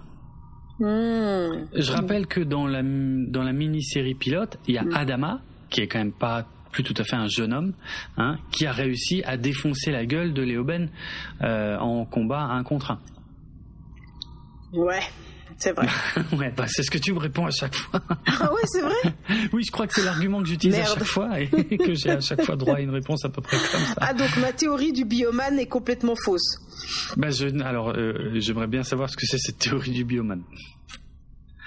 La théorie du bioman. Tu sais, c'est quoi la série Bioman? Oui, oui, je, me souviens assez bien de Bioman, oui. Souviens-toi, on était jeunes, hmm. on était beaux à l'époque. Bah, je, oui, enfin, tu l'es toujours, mais euh, bref, oui. T'es chou. 1984, mm. euh, hein, euh, mm. Bioman. Alors. Au, Japon. Ma théorie. Oui. C'est que tous les bioman ensemble, ils sont capables d'avoir la super force pour battre le méchant envoyé par Mad. Et. Mm-hmm. Et ben tout le long de l'épisode, ils essayent tous de se battre l'un après l'autre pour se prendre une raclée, et c'est toujours à la fin de l'épisode qu'ils se mettent ensemble pour avoir la superpuissance. Oui, con, mettez-vous tout de suite en superpuissance et réglez le problème tout le temps. C'est comme ça, c'est la théorie bioman, mais ça marche dans plein de séries euh, où il y a des où il y a plusieurs Qu'est-ce que euh, il y a plusieurs héros il faut qu'ils se mettent ensemble à la fin. Ah, mhm. Mettez-vous ensemble tout de suite, les gars, on va gagner du temps. Est-ce que, est que, la notion de construction de tension euh, t'évoque quelque chose? Valiverne D'accord. Est-ce que tu sais d'où vient euh, l'histoire de Bioman? Est-ce que toi, quand tu regardais Bioman, hmm. t'as déjà compris qu'est-ce qu'il foutait là, les gars? Euh, j'ai toujours eu. Attends, je te laisse répondre après. J'ai toujours eu euh, l'épisode dans n'importe quel ordre d'ailleurs, sans hmm. comprendre pourquoi ces cinq petits bonhommes en couleur se battaient contre un gros méchant robot. J'ai jamais compris qu'est-ce qu'ils foutaient là euh, l'un et l'autre. T'avais l'histoire, toi? Ben pour Bioman, je suis pas sûr, en tout cas. Mais pour d'autres séries du même genre, oui. Mais mais mais en fait, moi, je préférais les Sentai qui étaient tout seuls plutôt que les Sentai en groupe. Mais euh, ah, comme Xor. Ah bah largement. Mais de toute façon, j'ai connu Xor bien avant Bioman. Pour oui, moi, bah, tout le monde. Oui, bah comme tout le monde de notre génération, oui. Mais euh, mais euh, mais pour moi Bioman était un peu la la fin des bons Sentai quoi.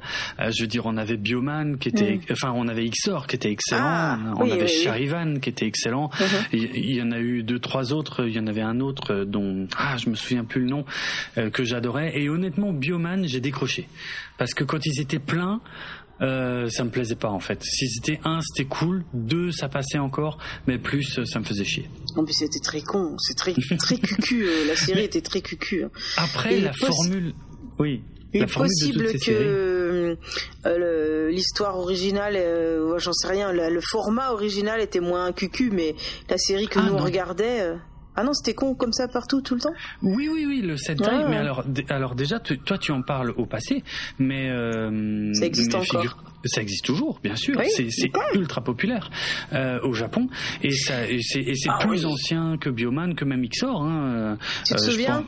Yogo Power Ranger. Oui, alors les Power Rangers. Alors j'avais déjà décroché à Bioman. alors je te parle même pas des Power Rangers. J'ai jamais regardé Power Rangers. J'en sais rien. Tu sais, Jérôme, on était à l'époque où il n'y avait pas 36 chaînes de télé. On regardait ce qu'on nous donnait et c'est tout. Hein. Ça c'est vrai, par contre. J'ai jamais choisi de regarder Bioman ni les Power Rangers. Hein. Non, moi non plus. Non, non, c'est vrai, c'est vrai que en fait, j'exagère parce que sûrement que je les regardais par défaut. Bah mais, ouais. Euh, ouais. Mais par contre, moi, je maintiens, je préférais largement Xor, Charivan ou mm que euh, les Bioman et autres Power Rangers qui sont arrivés derrière. Euh, mais j'avais plus trop l'âge aussi, il faut dire. Mm. Power Rangers, franchement, j'étais, c'était déjà trop tard pour moi. Alors qu'il y a des générations entières qui ont grandi avec les Power Rangers.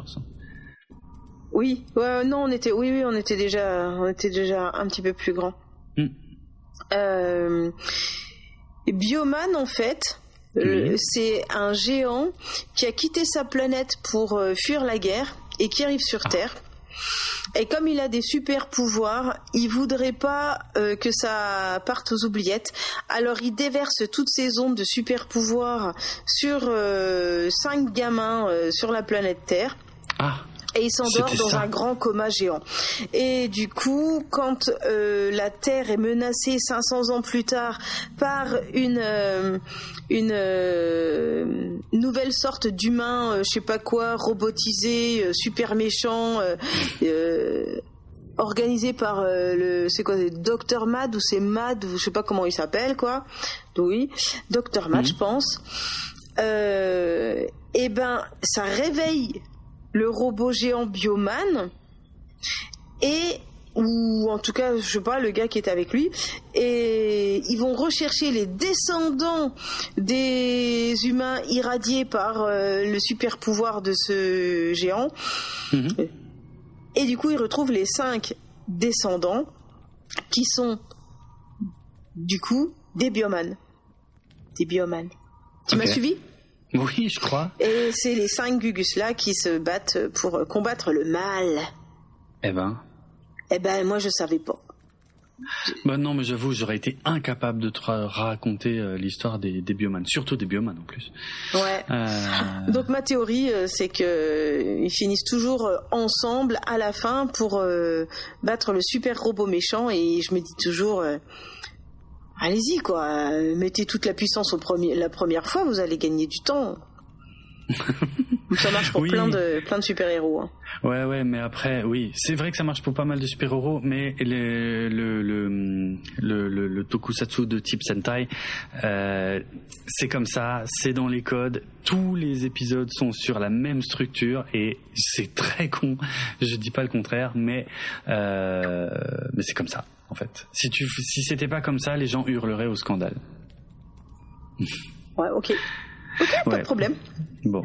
Euh, juste pour dire, le, le, le, mec qui jouait Xor euh, a repris son rôle euh, dans des films qui sont ressortis, euh, enfin qui sont sortis récemment. Et je crois, si je dis pas de bêtises, en tout cas moi je les ai vus. le dernier film avec Xor, mais avec l'acteur original d'Xor, c'était en 2012 et il avait repris son rôle et c'était toujours le même gars et c'était excellent. Et moi j'avais pris un pied énorme à, à revoir ça. Voilà, j'adore mhm. Xor, mais pas Bioman. Ok. Voilà, c'est tout. Ce que On va pas. Non, non, j'étais en train de d'avoir à nouveau des souvenirs euh, de cette période. C'est pas le moment. On continue notre épisode. Hmm. Près de la planète Cobol maintenant cette fois-ci. On y retourne. Vous savez qu'il y a Boomer et euh, Restra qui volent à l'intérieur du battle du Baystar. Pardon, il y a trop de vaisseaux dans cette euh, série. Euh, Je trouve qu'il y en a pas beaucoup. Euh, qui, qui vont donc voir les Silons et ils se posent dans le vaisseau Silon. Mhm. C'est beau l'entrée. Ah oui. Hein, il y a un petit côté euh, organique. Eh ben, c'est fait exprès. Ouais, tu rentres dans le corps, euh, tu rentres dans le dans le corps de quelque chose. Très intéressant d'ailleurs de pouvoir rentrer dans le corps de quelque chose sans mm. en faire un trou. C'est, il n'y a pas de porte. Euh... T'as vu C'est un, un, orifice en fait. Oui. Voilà, c'est voilà. un vaisseau avec des orifices, il n'y a pas de porte. Hmm Et euh, donc c'est assez euh, proche d'un corps. Voilà, je sais pas quel orifice c'est. Voilà, voilà, j'attendais, j'attendais que tu conclues. Merci. Ok, euh, bon, je te laisse la la maternité de cette remarque. Euh, et euh, oui, alors je voulais surtout insister sur le fait que c'est la première fois qu'on a un aperçu hein, du, de, de l'univers des Silons. Euh, alors évidemment, ces décors, la plupart sont en images de synthèse à l'intérieur du, du Baystar, mais euh, une fois que, que le Raptor est posé, par contre là, c'est un, un, véritable décor qui a été construit, euh, qui a été construit pour la série, un bout de décor, hein, parce qu'évidemment, il n'est pas aussi grand que ce qu'on peut voir. Mais euh, ouais, j'ai encore deux trois mots à dire là-dessus mais en tout cas, je te laisse, euh, je te laisse finir peut-être de décrire la scène. Eh ben, Boomer, du coup, elle va placer l'ogive manuellement. Hmm. Hein, donc, elle va sortir du vaisseau. Hmm. Et elle dit à sa copilote de repartir si elle est parvenue dans 5 minutes. Et quand elle sort, elle voit un décor très étrange, très sombre, euh, qui semble être un mélange de matière organique, organique visqueuse et de structures métalliques. Euh, on retrouve mm. un petit peu ce côté qu'on avait vu à l'intérieur du vaisseau que Starbuck avait trouvé. Absolument. Hein c'est vrai. Ouais, un, drôle de mélange. Très intéressant. J'ai hâte de savoir le détail de tout ça. J'espère qu'ils vont pas me qu'ils vont pas me passer la partie technique, hein, parce que moi j'ai des questions. Ah oui, ok. Je les attends euh, là-dessus. Hein. Ouais, d'accord.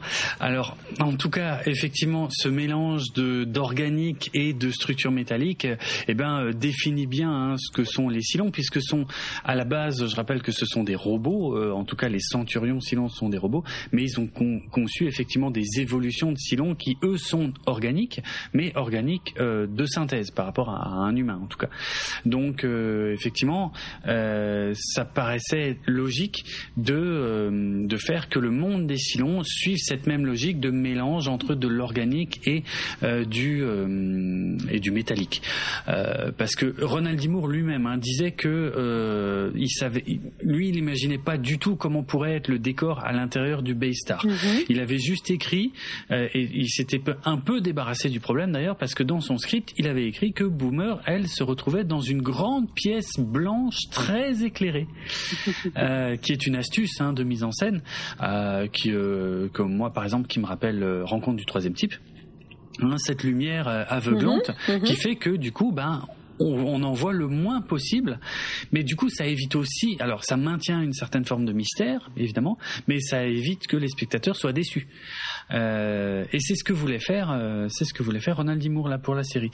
Et c'est son chef décorateur Richard Oudolin qui lui a dit non, moi je voudrait bien travailler sur le côté biomécanique des Cylons, parce que c'est le terme c'est le terme consacré, hein, la biomécanique. La biomécanique, ça marche très bien dans ce cas-là.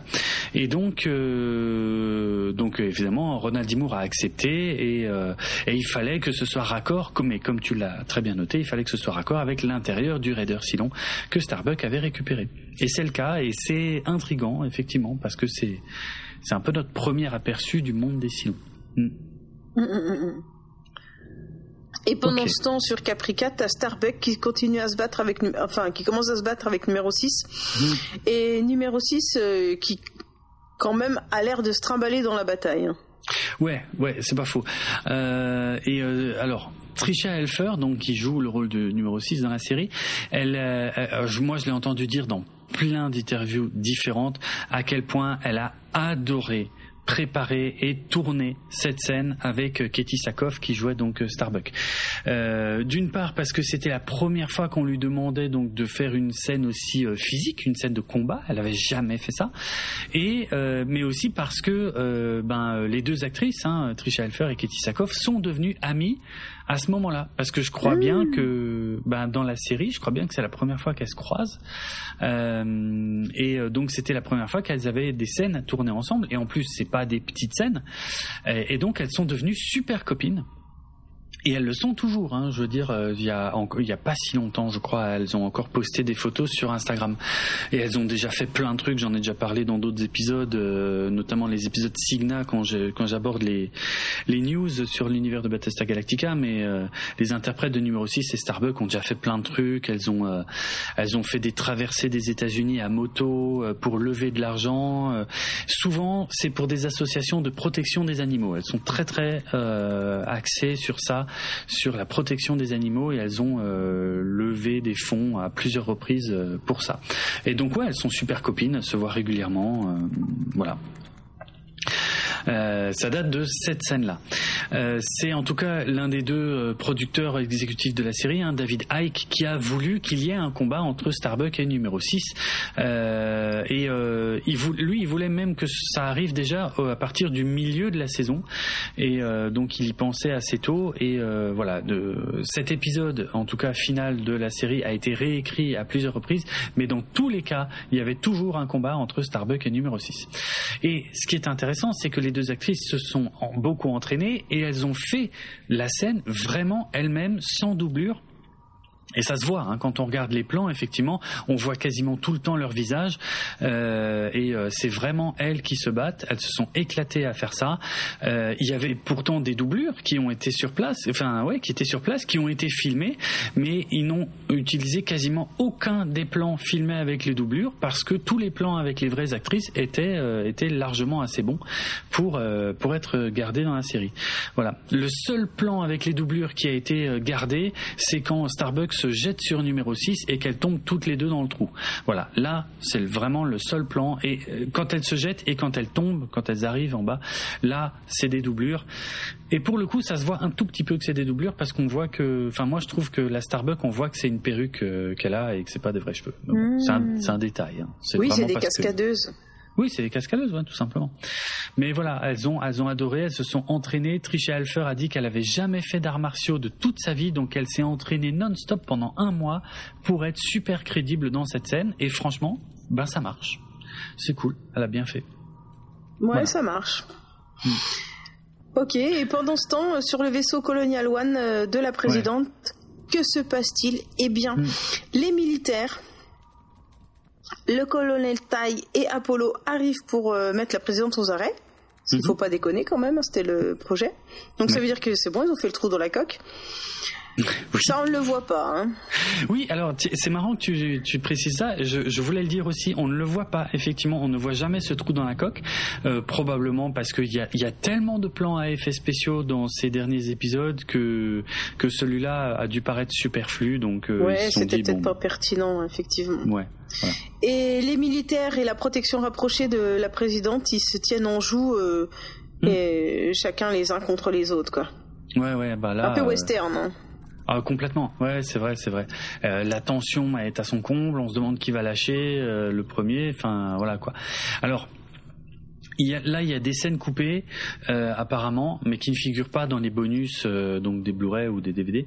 Mais euh, il y a eu des scènes coupées qui montraient que c'était Apollo qui avait recruté des personnes parmi les civils pour assurer la sécurité de la présidente. Parce que c'est vrai que c'est un peu la première fois qu'on voit euh, euh, les gardes du corps de la présidente. Parce que je rappelle qu'il y a deux épisodes de ça, c'était Apollo et Starbuck qui assuraient la, la, protection rapprochée de la présidente, comme si elle n'avait pas de, de garde du corps.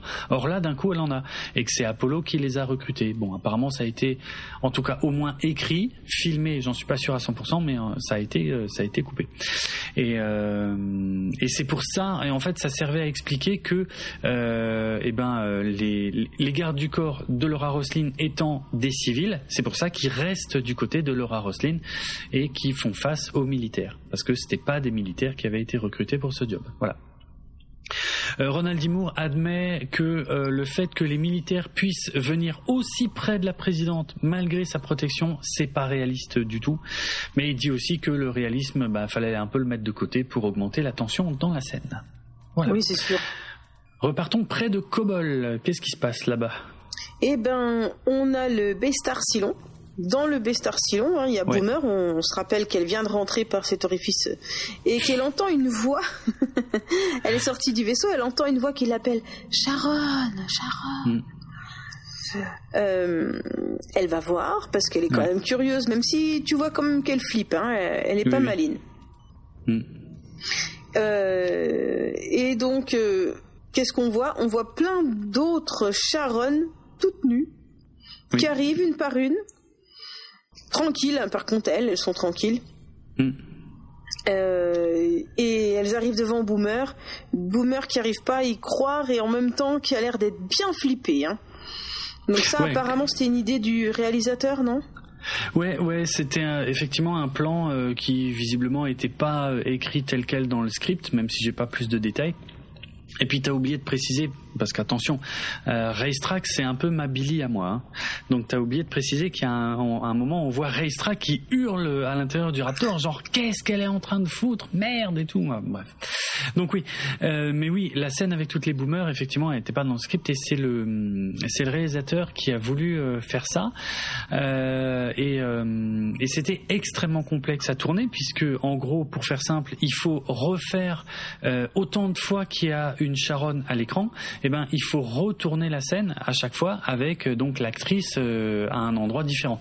Et donc à chaque fois avec la caméra qui fait exactement le même mouvement euh, au même moment. Mais ça, ça c'est géré par ordinateur. Donc ça c'est c'est pas difficile en soi, mais euh, par contre donc du coup l'actrice Grace Park hein, qui interprète Sharon euh, alias Boomer, euh, eh ben c'était très compliqué à faire parce qu'il fallait, il y avait un timing hyper précis en fait il fallait qu'elle arrive à certains endroits à un moment précis, il fallait qu'elle dise son dialogue à un moment précis aussi.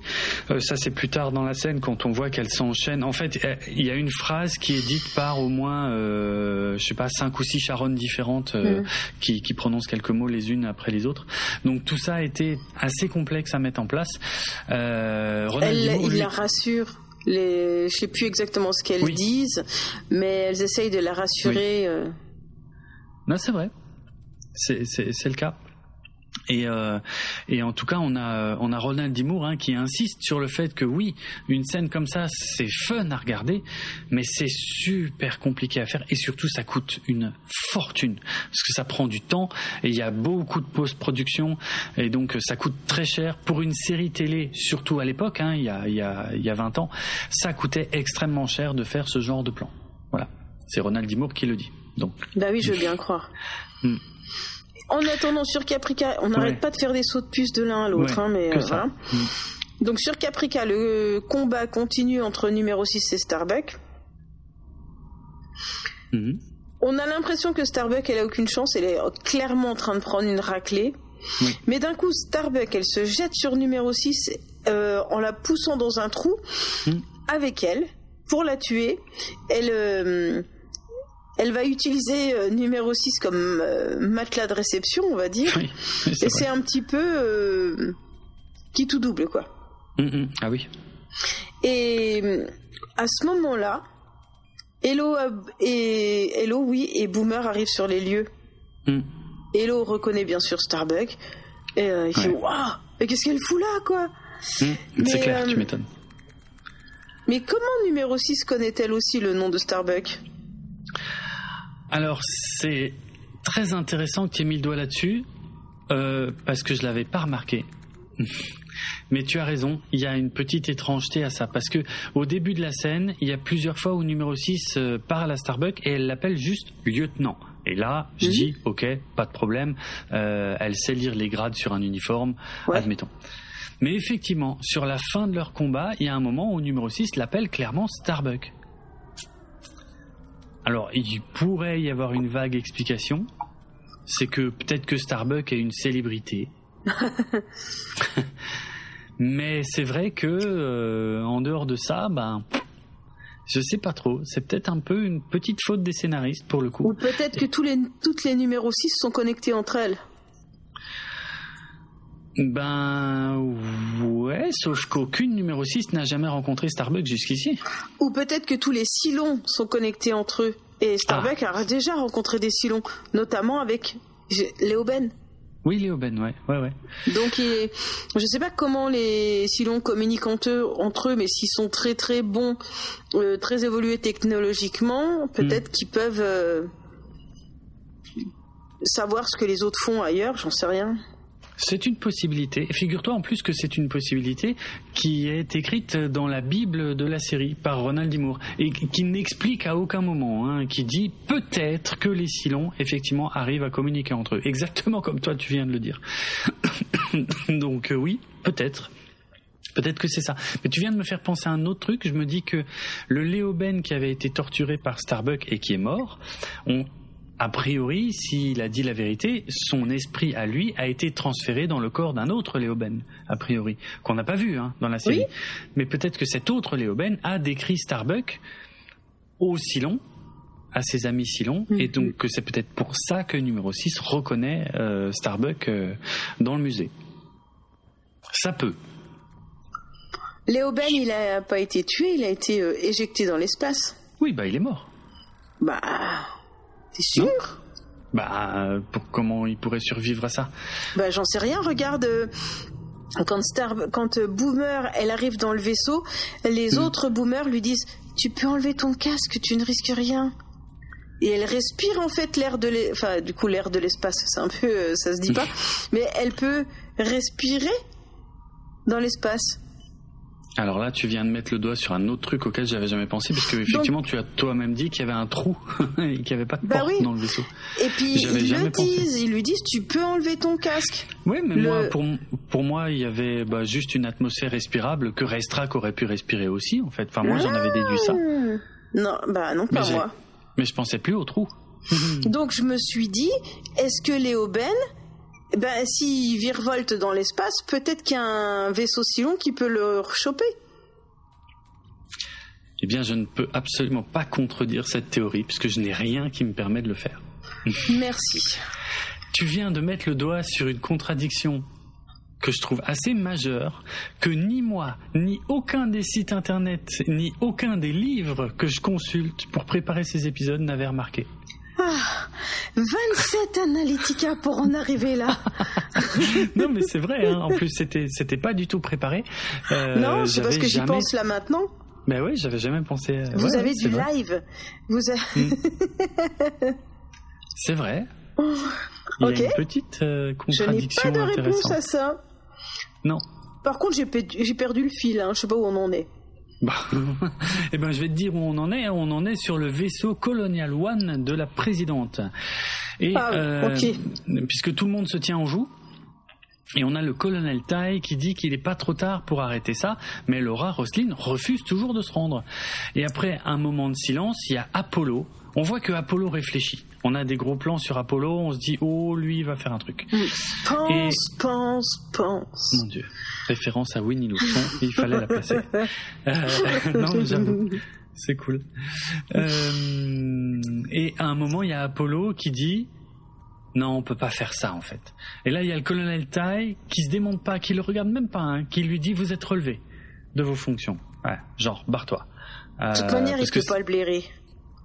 C'est le fils du patron, c'est normal. Ouais. Ouais, il est, ouais, il a plus de problèmes avec Starbucks qu'avec Apollo. Je sais pas. Je, je l'ai pas trop vu se prendre la tête avec Apollo jusqu'ici. Pas trop. Bref, mais ok, admettons. Peut-être euh, tu as tu as maintenant une vision euh, beaucoup plus omnisciente de cette série que moi. donc, je peux pas non plus contredire ça. Euh, donc effectivement, Apollo, en tout cas, euh, se rebelle euh, dans un acte de mutinerie. Il sort son, enfin, il, ouais, il retourne son flingue contre le colonel Tai et il dit au colonel Tai de faire reculer les militaires. Donc là, c'est une mutinerie à ce moment-là. Euh, c'est hyper grave hein, ce qu'était en train de faire euh, Apollo. Et donc Apollo dit au colonel Tai de dire à Adama qu'il ne veut pas sacrifier la démocratie tout entière à cause d'une seule mauvaise décision de la présidente. Et là-dessus, moi j'ai envie de dire Apollo, il a raison. Parce que, ok, la présidente, elle a fait un truc pas cool en envoyant Starbucks, mais c'est un truc, une fois. Euh, et là, ils sont en train, avec ce qu'ils sont en train de faire, ils sont en train de foutre en l'air toute la démocratie coloniale, tout le système politique qui est hyper important pour euh, garder la confiance euh, du peuple, on va dire ça comme ça, sur une erreur. donc voilà, moi, je, ouais, je trouve que effectivement, elle avait quand même bien joué le jeu. Il y a juste eu un truc où elle n'était pas d'accord depuis le début. Est-ce que ça vaut vraiment le coup de tout foutre en l'air pour ça? Moi, je suis d'accord avec Apollo. Après, je dis pas que j'aurais eu le courage de faire ce qu'il fait et de braquer le colonel Tai. Mais c'est assez ouf ce qu'il fait et sa logique, je trouve, se tient. Et là, c'est très intéressant ce qui se passe parce qu'il faut pas oublier qu'il y a toujours les journalistes qui sont là et qu'à tout moment, quelqu'un peut faire feu et ça peut se transformer en massacre complet. Mm, mm. Et ça, je crois que Laura Roslin le comprend et elle dit, et en plus, elle voit que là, c'est en train de partir en couille même entre les militaires eux-mêmes, hein, entre Apollo et le colonel Tai. Elle est en train d'assister à une mutinerie euh, qui peut avoir des conséquences encore plus graves que sa petite rébellion à elle. Et du coup, c'est elle qui demande à tout le monde de baisser, ou en tout cas à ses hommes à elle, de baisser leurs armes parce qu'elle ne veut pas que le sang coule sur son vaisseau. Rappelons que tout ça se passe devant les journalistes. Donc, elle continue aussi d'être une bonne communicante techniquement, parce que s'il y a un bain de sang à ce moment-là, c'est sûr que ce sera de sa faute à elle. Tu vois ce que je veux dire Là, quelque part, elle, se sauve aussi. Mais, mais je pense que les deux se tiennent. On peut pas dire que c'est que une opportuniste. Euh, je pense qu'elle elle, elle, elle, a aussi pas envie d'aller jusque là. Euh, son truc reposait sur un bluff en, espérant que ce soit Adama qui bluffe. Visiblement, Adama ne bluffait pas, euh, et donc euh, bon bah son bluff ne tient plus. Et voilà, elle sent que ça dérape tout doucement, donc elle change d'avis. Et il y a Apollo qui tente de résister, qui tente de dire non, non, madame, euh, euh mais c'est elle qui arrive à convaincre tout le monde. Donc Apollo baisse son arme, il se fait immédiatement arrêter et euh, Laura Roslin dit au colonel Tai de l'arrêter également. Voilà. Ce qui est très intéressant, hein, parce que le fait que Laura dise au colonel Tai arrêtez-moi montre que c'est elle qui continue de donner des ordres. C'est très rigolo, parce qu'elle n'a pas besoin de le faire techniquement, il va le faire dans tous les cas. Mais euh, c'est rigolo. C'est rigolo qu'elle continue de montrer son autorité, qu'elle le fait qu'elle n'a pas abandonné en tout cas son poste. Euh, voilà. En tout cas, deux sacrés retournements de situation en quelques secondes. Moi, je trouve que c'est super fort. C'est une très très bonne zone de tension. On s'attend pas trop à tout ça. Est-ce qu'Apollo est dégoûté? Parce que mine de rien, lui, il a fait une mutinerie qui a duré même pas 30 secondes et qui en plus n'a servi à rien. Est-ce que ça a vraiment servi à rien? Peut-être que c'est ça qui a fait plier Laura au final. Alors c'était peut-être pas le plan d'Apollo, peut-être qu'on peut, ouais, peut-être qu'on peut pas dire que ça a vraiment servi à rien. Mais en tout cas, il a fait une mutinerie qui a duré 15 secondes et qui va l'emmener droit en prison, ça c'est sûr. voilà. Ah c'est vrai. Donc, allez, on re-switch encore sur, une, sur la planète Cobol. Oui. Euh, on a donc euh, le Bestar Silon, hein, hmm. Sharon qui est dedans, avec toutes les autres, donc Boomer si vous voulez, qui est dedans, avec toutes les autres euh, Sharon euh, à poil. Oui, parce que moi, euh, j'appelle Boomer uniquement celle qui était sur le Galactica, et les autres, je les appelle Sharon. Pour te, pour te repérer Ben oui, mais en même temps parce que ça me paraît vrai, c'est-à-dire ce sont toutes des Sharon. Ouais. Mais la seule qui a hérité du surnom Boomer, c'est celle qui était pilote sur le Galactica. Oui, c'est son surnom de soldat. Ok, ok. Hmm. Donc il y a toutes les Charonnes, je vais, je vais faire comme toi. Il y a hmm. toutes les Charonnes qui parlent à Boomer, euh, qui a l'air perdu et effrayé, et ils lui, elles lui disent euh, que tout va bien. Mhm. Elle lui enlève son casque et euh, elle, elle, elle peut pas croire, elle peut pas croire qu'elle est une Silon. Mais en fait, mhm. en enlevant le casque et en pouvant respirer comme les autres, ça veut dire qu'elle est bien une Silon, quoi. Sinon, elle serait morte. Ah, c'est marrant, je, je, je, comprends pas du tout la scène comme ça, moi. Ah ouais? Pour, Ouais, pour moi, l'atmosphère est juste respirable, en fait. Euh. Parce que pour moi, les Silons sont calés sur les humains, en fait. Il euh, n'y a pas de raison qui fait que euh, un humain ne pourrait pas respirer là où un Silon arrive à respirer. Oui. Alors ça voudrait dire que tout que, que les humains n'ont pas encore compris ça, quoi. Ah ça c'est possible aussi, oui. Mais après euh, là, je je peux pas prouver ce que je te dis. Hein. Il y a il y a vraiment euh, à ce stade de la série, euh, on peut pas nous départager sur ce qu'on vient de dire. Ok, d'accord. Les, les, deux théories peuvent être vraies. donc elle a du mal de croire qui elle est quoi et elle leur dit mais c'est pas possible mes parents je, les connais mm. je viens de, de la colonie de Troyes Et elles lui disent qu'elles l'aimeront toujours et que qu'elles se reverront. Alors Boomer, elle, elle s'enfuit, elle se barre euh, et elle retourne dans le dans le vaisseau Raptor. Ouais. Et euh, elle dit à Restrak de décoller tout de suite et de pas se retourner, mhm. de pas regarder derrière. Oui, c'est vrai. Donc moi je me dis voilà, j'ai la réponse que j'attendais elle a grandi dans une famille humaine, donc il y a bien des bébés si longs qui grandissent tout doucement au sein de la population humaine et qui se révèlent une fois euh, à l'âge de maturité. Mhm. Ou Sauf, voilà. Sauf si ils atterrissent comme ça, avec une, une identité qu'ils auraient pris à quelqu'un, par exemple, par exemple, elle aurait très bien pu euh, euh, prendre la place de, de, de, ce, de cette personne, j'en sais rien, ou mm. alors elle arrive comme ça, paf, et lui ont injecté des souvenirs programmés. Je ne sais pas. ok, effectivement. Ça, tu dis rien. Ben. Bah, poursuis. Ben, je connais la réponse, mais. Bah... ça veut dire ah, que je l'aurai. Je l'aurai un jour, je l'aurai. Euh, oui. Mais, mais surtout, j'ai déjà, alors j'ai techniquement déjà donné la réponse dans un épisode Historica, euh, mais euh, que tu n'as pas entendu pour te préserver et tu as bien fait.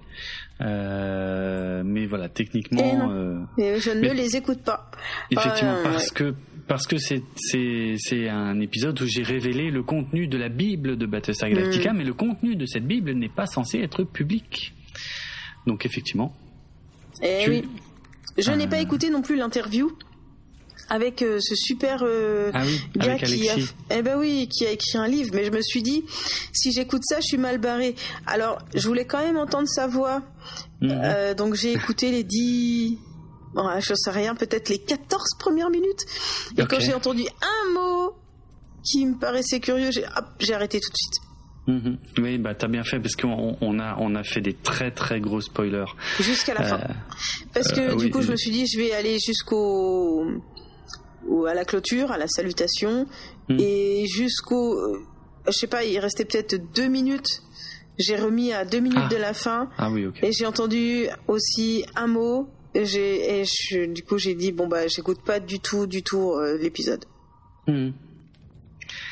Ouais, il y avait des gros spoilers dans l'interview avec Alexis, effectivement. Euh, Alexis Orsini, que je remercie encore. Euh, ok, bref, ne parlons pas spoiler, on est bientôt à la fin, donc en tout cas, euh, l'ogive nucléaire, elle est bien restée dans le Baystar, hein, on voit même une des charonnes euh, à poil qui caresse euh, l'ogive, juste avant qu'elle n'explose et qu'elle détruise complètement le Baystar des Silons. Voilà.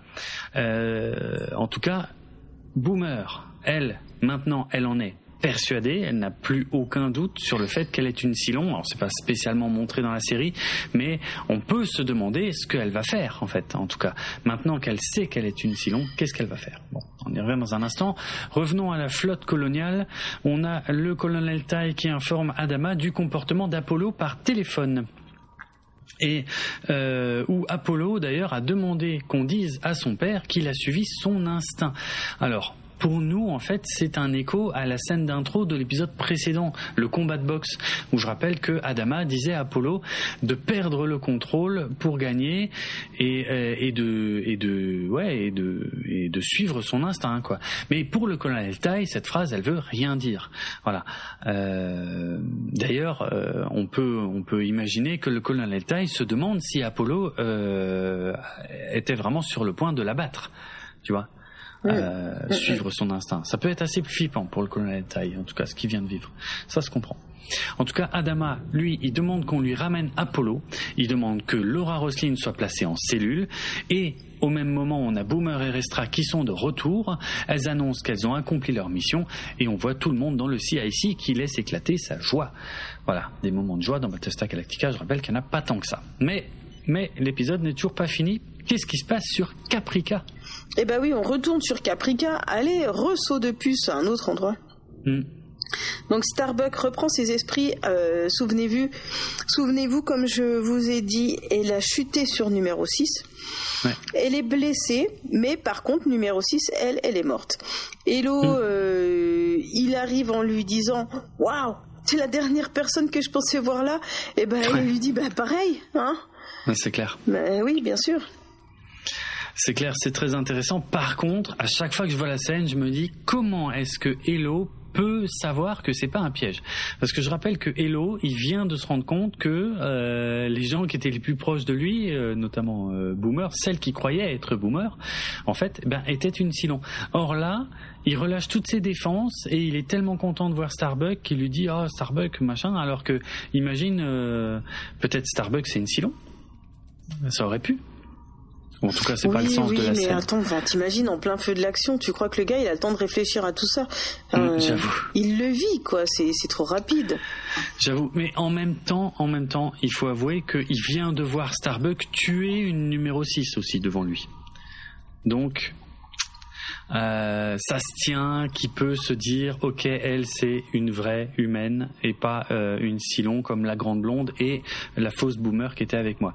Et justement, Starbuck aperçoit Boomer et elle, elle sait que, enfin non, c'est pas, elle le sait, elle le sait pas. Mais quand elle voit Boomer à cet endroit-là, Mm. Boomer n'est pas du tout censé être là. Oui, voilà, c'est ça. En fait, elle découvre que Boomer est une Silon parce Eh qu'elle oui. sait que l'autre Boomer, enfin qu'il y a deux Boomers tout simplement Bah voilà. déjà. Eh oui.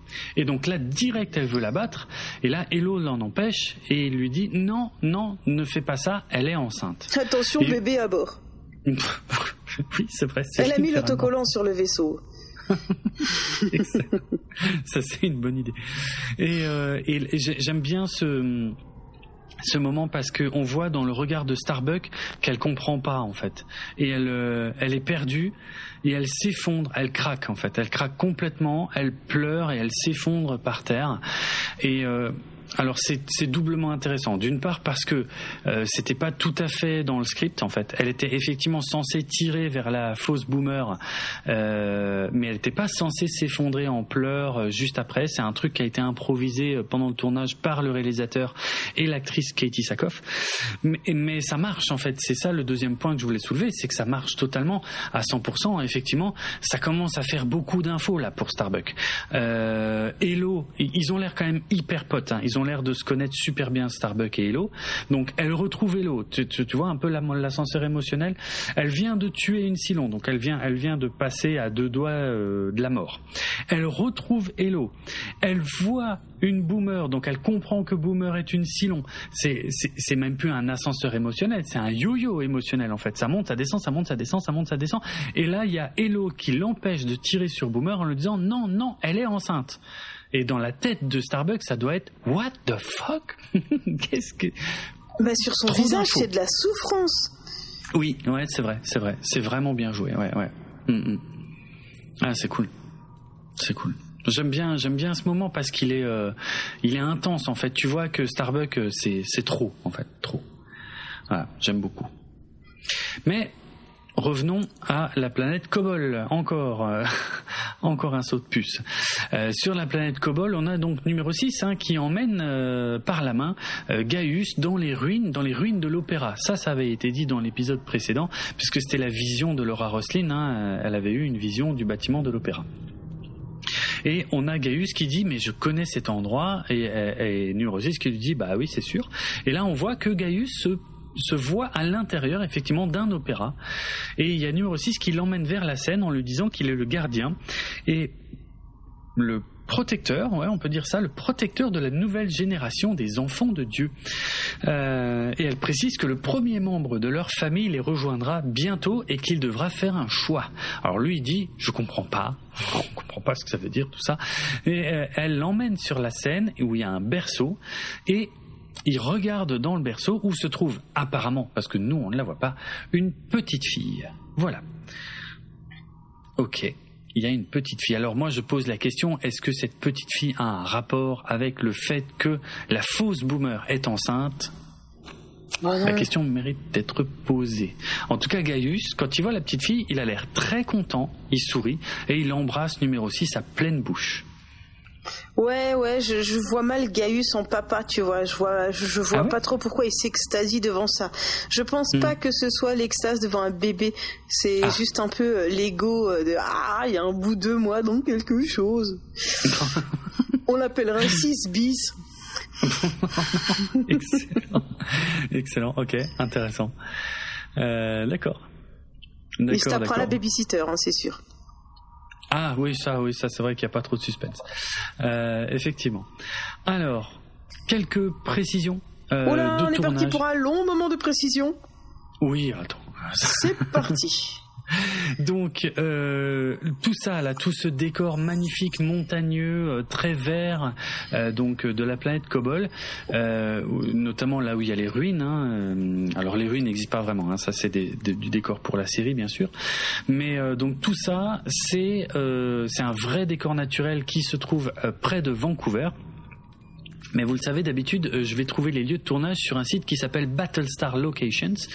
Or, pour celui-ci, eh ben, il n'y a pas l'emplacement exact. Pourquoi? Parce que visiblement, c'est un lieu qui n'est pas public, qui euh, appartient à la municipalité de, Vancouver, mais qui n'est pas censé être euh, voilà être accessible au public. Donc euh, le site internet ne donne pas ne donne pas le, lieu exact. Pourtant, ça c'est rigolo.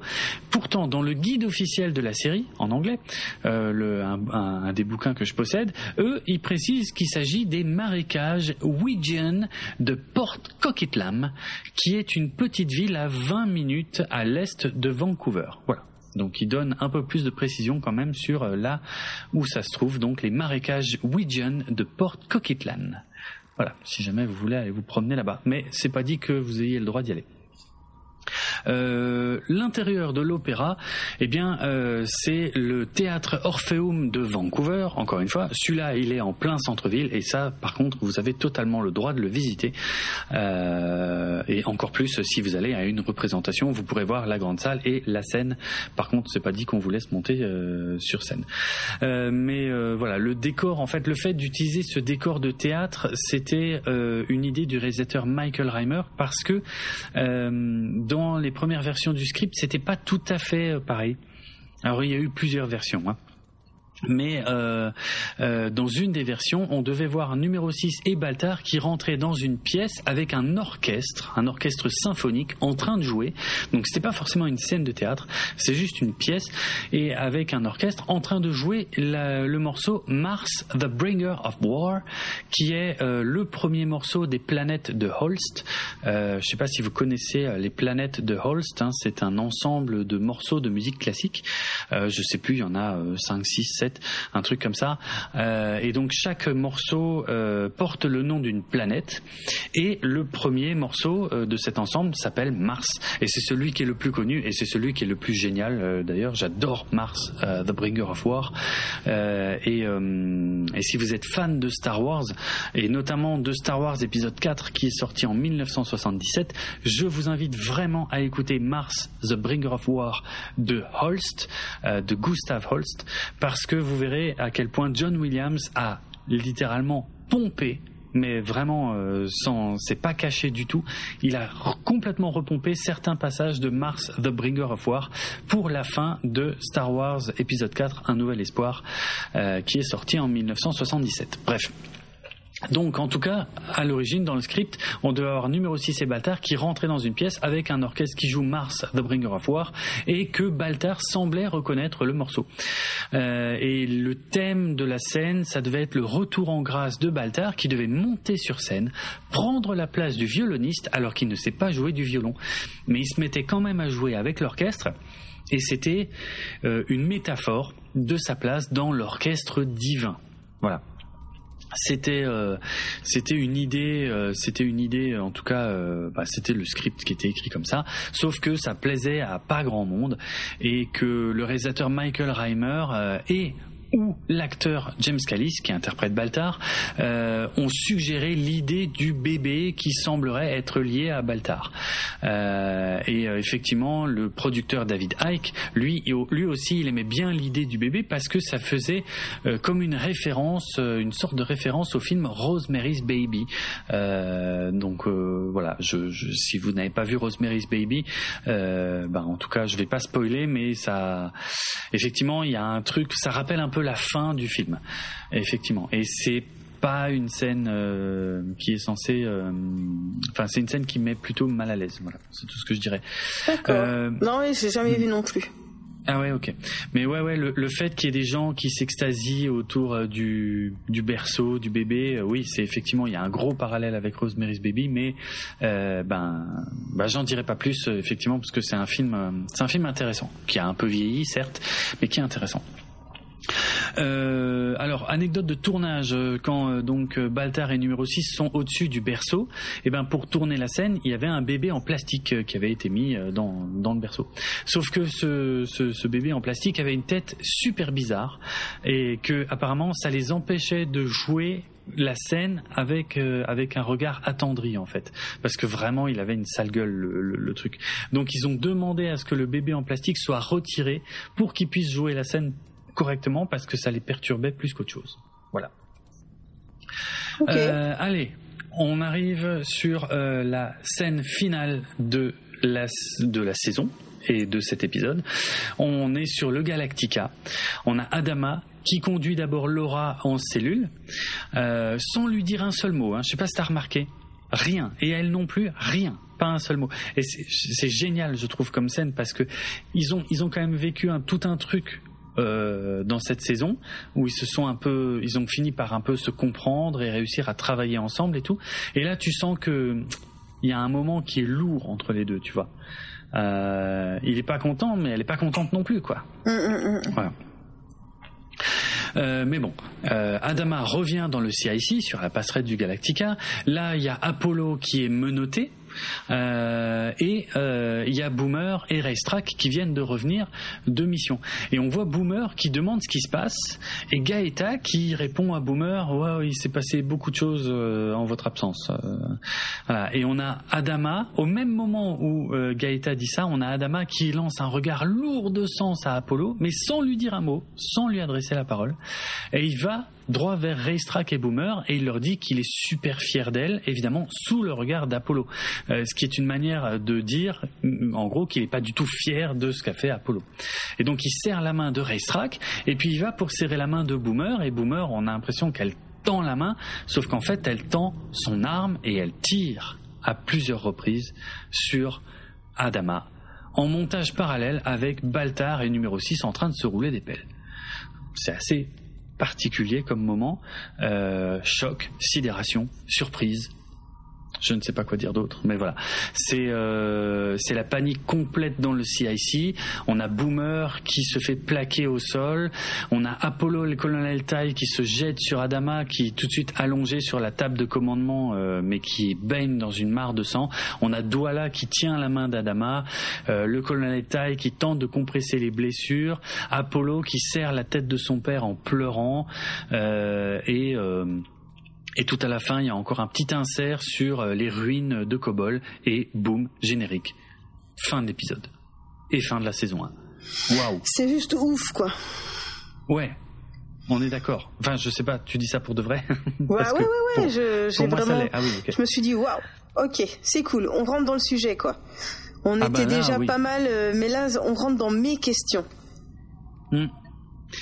Ah oui, là, on va rentrer dans le dur, je te le confirme. Euh, de toute façon, je l'avais pas trop dit jusqu'ici, mais globalement, moi, je considère que la saison 1, bah, c'est un peu euh, euh, la présentation de tous les personnages, quelques tests au niveau de l'histoire, au niveau de, de là où va aller la série, mais à la fin de la saison 1, ça y est, maintenant, on rentre dans le dur.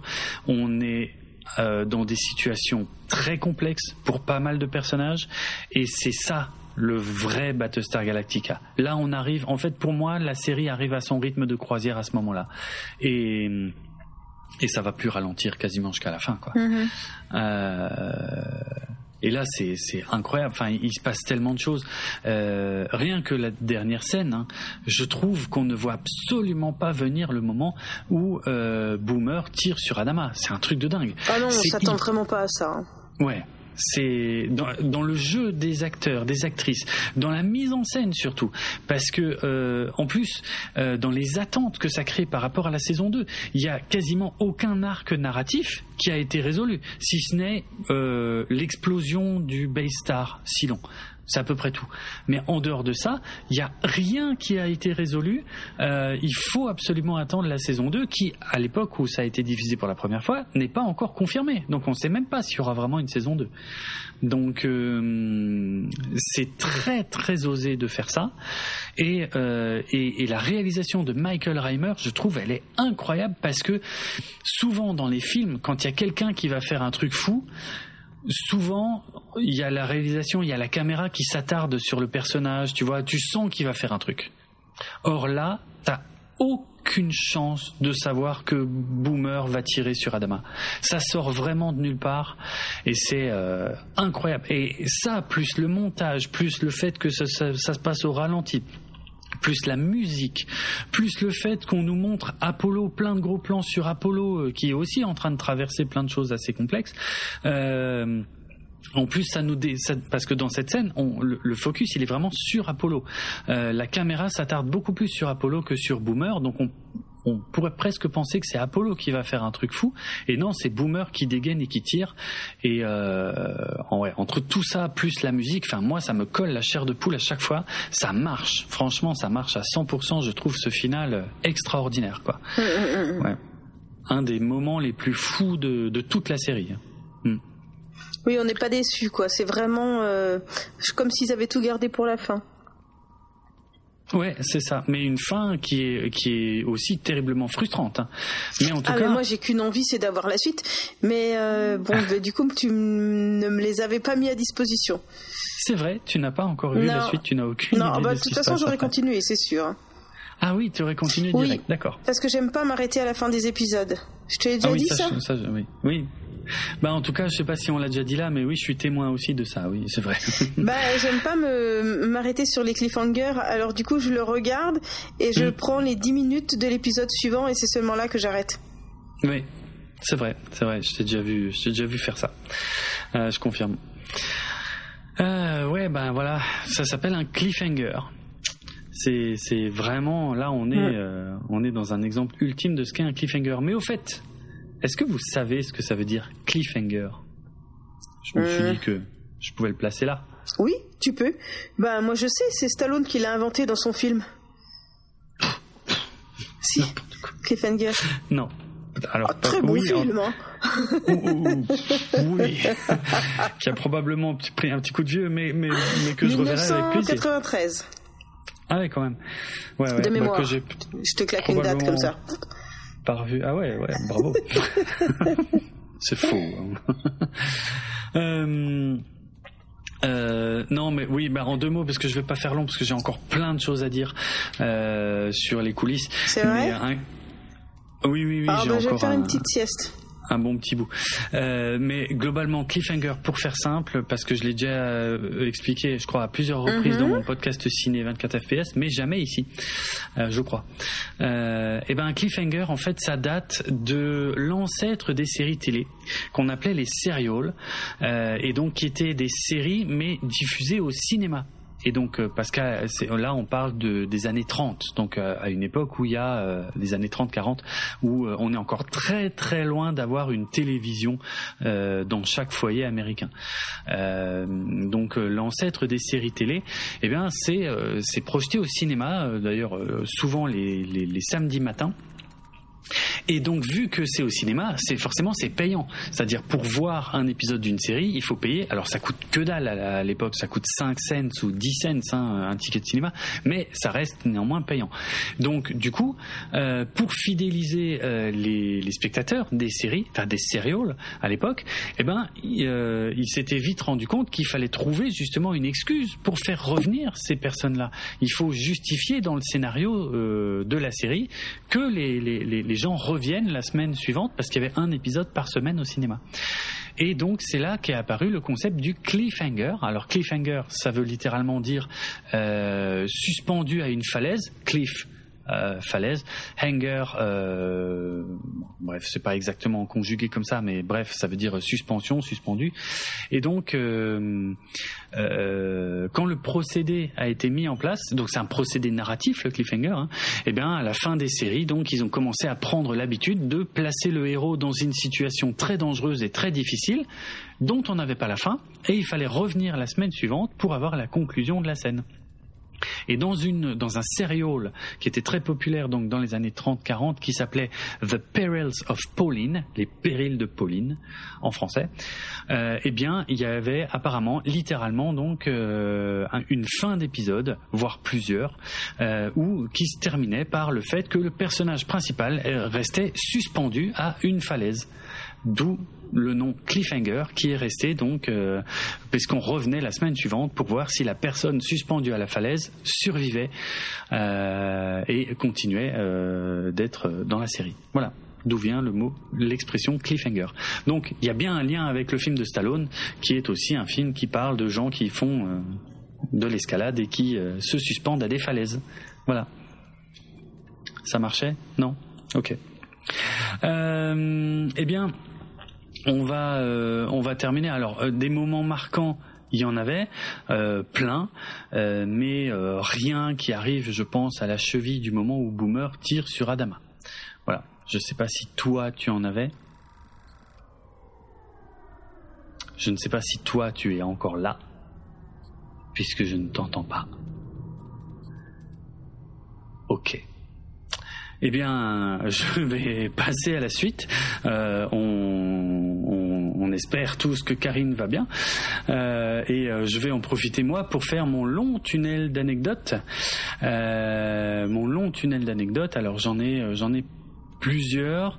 Alors, euh, je vais commencer par ce qui est dit par Ronald Dimour dans le commentaire audio de cet épisode. Alors, Ronald Dimour, il rappelle que ça a été une bonne chose hein, de changer la structure des deux derniers épisodes parce que euh, je l'avais déjà dit, mais euh, en fait, le premier épisode devait se finir sur le crash du Raptor avant le bon PRL de Starbucks. Parce que le bon PRL de Starbucks aurait dû être dans cet épisode-là à l'origine. Euh, mais bon, ils ont changé ça, mais j'en avais déjà parlé. Voilà.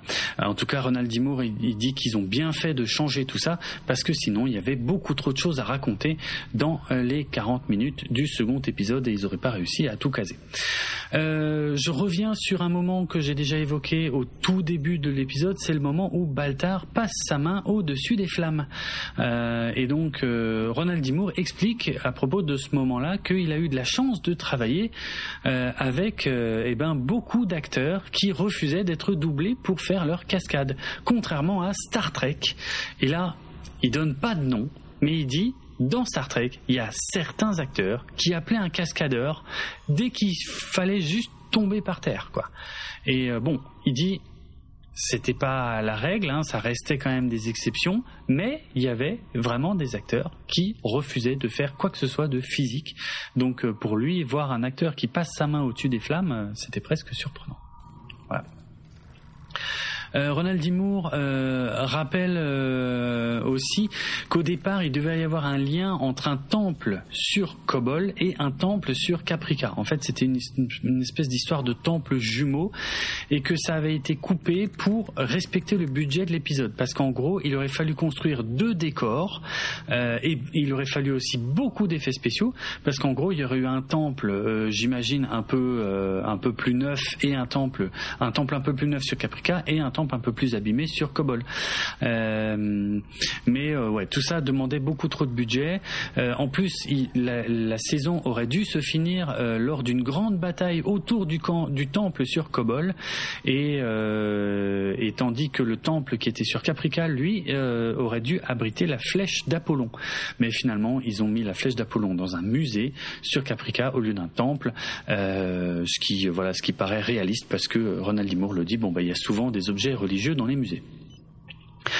Euh, dans une des versions préliminaires du script aussi, il devait y avoir non pas un Raptor sur Kobol, mais deux Raptors qui arrivaient sur Kobol. Et il devait y avoir Apollo à bord d'un des deux Raptors. Ouais, parce que Apollo, en fait, dans une des premières versions, n'assistait pas du tout à euh, au moment de tension entre le colonel Tai et la présidente euh, qui qui est en train de se faire arrêter. Euh, dans une première version, Apollo n'était pas là pendant cette scène. Donc, il devait y avoir euh, un conflit sur Kobol entre Apollo et le chef Tyrol. Mais finalement, ils ont changé le script. Ils ont pensé que ce serait mieux qu'Apollo reste sur le Galactica euh, plutôt qu'ils reviennent de Kobol après l'arrestation de la présidente et le retour de Boomer. Bon, ouais, effectivement, je pense que c'est mieux, c'est mieux qu'ils aient euh, qu'ils aient euh, enlevé ça. Ils ont euh, aussi pensé que la contestation de l'autorité sur Cobol de la part du chef Tyrol fonctionnerait mieux avec Crashdown qu'avec Apollo, parce qu'on sait qu'Apollo, lui, il a l'étoffe d'un vrai chef.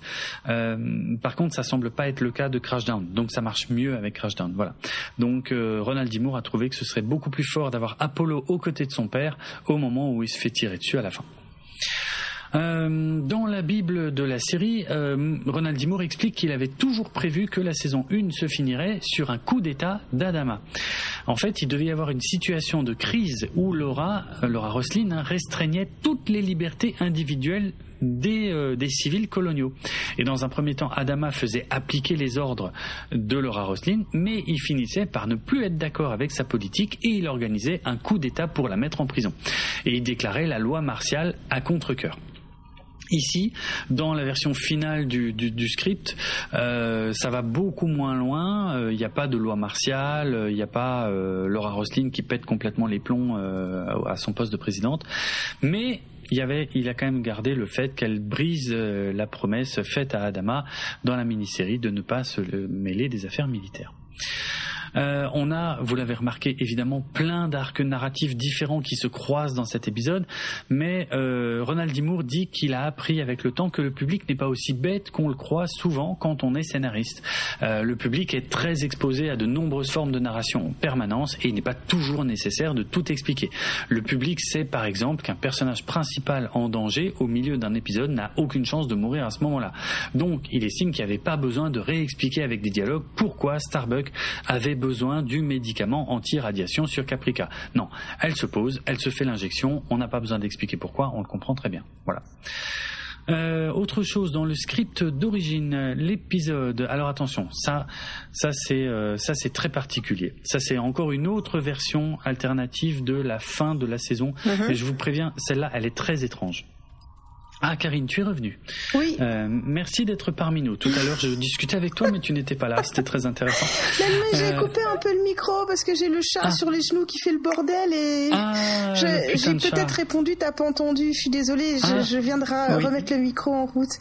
Bah, c'est délicat parce qu'on est là longtemps ensemble et, je, je, veux pas trop couper et en même temps, c'est le bordel un peu au salon chez moi. Je suis désolée, je m'excuse. Donc j'ai probablement dû répondre et ça ne s'entend pas sur l'enregistrement. Mais peut-être que moi je l'ai pas entendu là, mais que ce sera quand même sur l'enregistrement. Non, j'avais coupé le micro, j'avais mis en zéro, enfin je l'avais mis sur zéro. Ah ok. L'entrée. Ah, D'accord. Ok. Euh, bref. Euh, eh bien, euh, alors écoute bien cette fin qui a failli être la fin de la saison. Elle est très bizarre. Euh, donc l'épisode devait se finir par numéro 6 qui emmenait Baltar dans un souterrain du temple sur Kobol. Ok?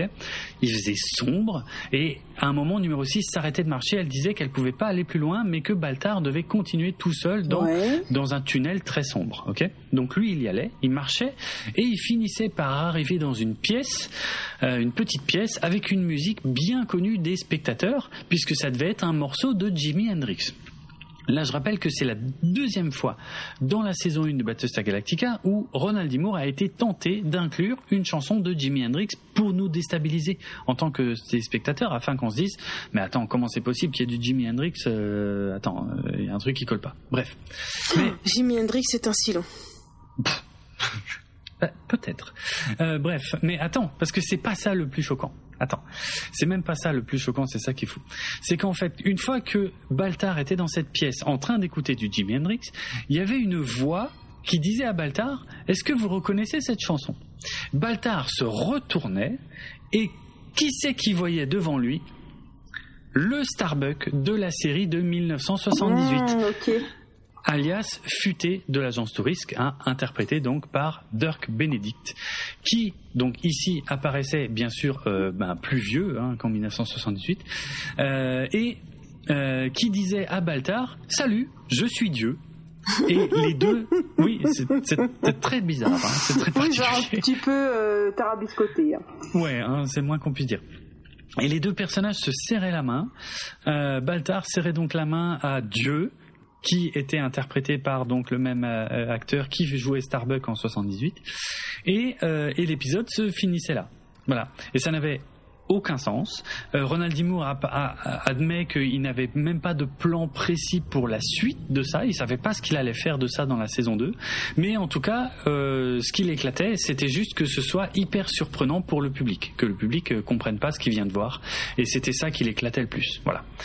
Et c'est pour ça qu'il avait écrit la scène comme ça à la base. Et donc c'est là qu'il aurait dû y avoir un caméo de Starbuck de la série originale. Parce que je rappelle qu'on a, on a bien eu Apollo dans le rôle de Tom Zarek, et donc Ronald D. Moore avait aussi l'intention de faire apparaître Starbuck, malgré les critiques ultra violentes que Dirk Benedict avait adressées à la série. Euh, j'avais, euh, j'avais fait un épisode euh, à propos de ça, alors je vais vous redire, c'était l'épisode Historica numéro 23, où je vous ai raconté que l'interprète de Starbuck de 78 avait haï mais détesté comme pas possible le reboot de Battlestar Galactica. Voilà. C'était dans l'Historica numéro 23 si vous voulez réécouter ça.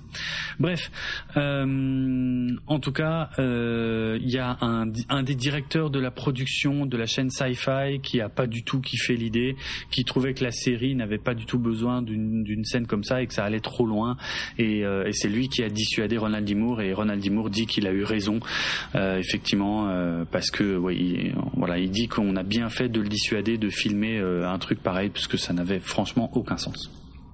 Voilà. Euh, autres anecdotes, euh, parce que j'en ai encore un peu. On a les deux derniers épisodes de la saison là. Et eh ben, ils étaient largement, largement euh, au-dessus de leur budget euh, autorisé, on va dire ça comme ça. Mais vu que la production avait économisé sur plusieurs épisodes précédents, et c'est vrai, hein, euh, et ils l'avaient fait exprès, et nous on l'avait, on l'avait relevé dans ce podcast, que effectivement il y avait plusieurs bottle épisodes hein, qui se passaient que dans des décors déjà connus. Et eh ben, c'était pour faire des économies en prévision de ce double épisode final. Et euh, en plus, la chaîne était tellement impressionnée par le script de ce double épisode final qu'il leur a même donné un peu plus de fric que ce qu'ils avaient déjà euh, économisé sur l'épisode précédent, les épisodes précédents. Donc c'est plutôt cool. Euh, autre anecdote, dans une des autres versions du script, il n'y avait pas de confrontation armée dans le bureau de Laura Roslin. En fait, Laura était enfermée dans son bureau, la porte était fermée. Apollo, je l'ai déjà dit, lui, il n'était pas là parce qu'il était sur Kobol, et les militaires étaient de l'autre côté de la porte du bureau, et ils étaient sur le point de donner l'assaut, et c'était à ce moment-là que Boomer tirait sur Adama dans le CIC, ce qui, ce qui annulait l'assaut euh, sur le bureau de la présidente. Donc on voit que le timing était aussi pas tout à fait le même, le timing des scènes. Euh, en tout cas, en conclusion, Ronald D. Moore, le showrunner de la série, il dit que la saison 1 est bien meilleure que ce qu'il espérait au départ quand il a commencé à travailler dessus. Il dit que même ses propres attentes ont été dépassées par la qualité globale du travail accompli. Et il dit qu'il a fait attention à ce que la saison 2 ne consiste pas seulement à aller encore toujours plus loin, mais surtout, surtout, surtout à continuer l'histoire des personnages et toujours avec de la qualité de pas jouer juste la carte de la surenchère, on va en faire toujours plus. Non, non, de rester dans, vraiment un souci de qualité pour continuer euh, tous les arcs narratifs qui restent ouverts. Voilà. Euh, j'avais quelques anecdotes. Alors sur les scènes coupées, oui et non, parce qu'en fait euh, j'ai déjà raconté toutes les scènes coupées dans l'épisode précédent, parce que toutes les scènes coupées concernaient l'épisode précédent. Mais je voulais, euh, je voulais quand même rappeler, enfin il y a, une ou deux scènes coupées de l'épisode précédent qui prennent une signification un peu différente une fois qu'on a vu ce deuxième épisode. Donc je voulais juste rappeler ça. C'est que par exemple dans une scène coupée de l'épisode précédent, j'avais dit qu'on voyait Boomer qui s'entraînait à dégainer son arme dans euh, ces quartiers privés et que d'ailleurs à un moment elle visait le petit Boxy qui s'enfuyait en courant. Eh ben maintenant qu'on a vu la fin de cet épisode-là, le, fait que Boomer s'entraîne à dégainer son arme, ça prend un tout autre sens parce que là on a vu euh, vers quoi menait cet entraînement à dégainer son arme. Donc euh, voilà, c'était pour shooter Adama en fait, euh, et, non pas pour euh, pour se suicider comme on aurait pu le penser à la vision de l'épisode précédent, même s'il était aussi question qu'elle se suicide. une autre scène de l'épisode précédent. qui prend un autre sens, c'était Hélène Tai, donc la femme hein, du colonel Tai, qui disait à son mari qu'il était tout proche de commander la flotte. Oh, et eh ben, d'accord. Et eh ben oui, eh ben, eh ben, elle avait raison. Quand on voit ce qui arrive à Adama à la fin de cet épisode, quelle que soit la suite, on sait que effectivement, à un moment, là, il y a le colonel Tai qui va devoir prendre le commandement de la flotte. Oh, ben, j'aurais vu ça, j'aurais pensé qu'elle était de mèche. Ah oui, ouais, ouais, c'est vrai. c'est intéressant. C'est peut-être aussi pour ça que ça a été coupé. Peut-être, je sais pas, mais ouais, intéressant. Ok, allez, j'ai encore une tripotée d'anecdotes euh, pour terminer. La musique de fin d'épisode s'appelle The Shape of Things to Come et euh, ces mélodies rappellent certains passages du morceau Passacaglia. Je rappelle que Passacaglia, c'était le morceau qu'il y avait au début de l'épisode précédent et, euh, effectivement, on reconnaît des passages mais orchestrés un peu différemment et, et, réarrangés un peu différemment. Et en tout cas, le titre de ce morceau-là qui conclut la saison 1 de Battlestar Galactica c'est sur la bande originale, hein, ça s'appelle The Shape of Things to Come, je viens de le dire. Et The Shape of Things to Come, c'est le titre d'un roman écrit en 1933 par H.G. Wells. H.G. Wells, je rappelle, c'est l'un des pères fondateurs de la science-fiction moderne, La machine à explorer le temps, L'homme invisible, La guerre des mondes, etc. Et eh ben donc il y a un de ces romans qui s'appelle The Shape of Things to Come, euh, qu'on pourrait traduire en français par euh, la la forme des choses à venir. Bon, ça, ça ça marche moins bien en français, mais voilà, je pense que vous comprenez le sens. En fait, c'était un, roman que H.G. Wells avait écrit à la fin de sa carrière où il imaginait le futur de la planète Terre jusqu'en 2106. Et c'est un roman alors qui a vieilli certes mais qui euh, euh, qui est intéressant parce que certaines des prévisions de H.G. Wells se sont avérées justes. Je rappelle écrit en 1933 donc entre les deux euh, entre les deux guerres mondiales.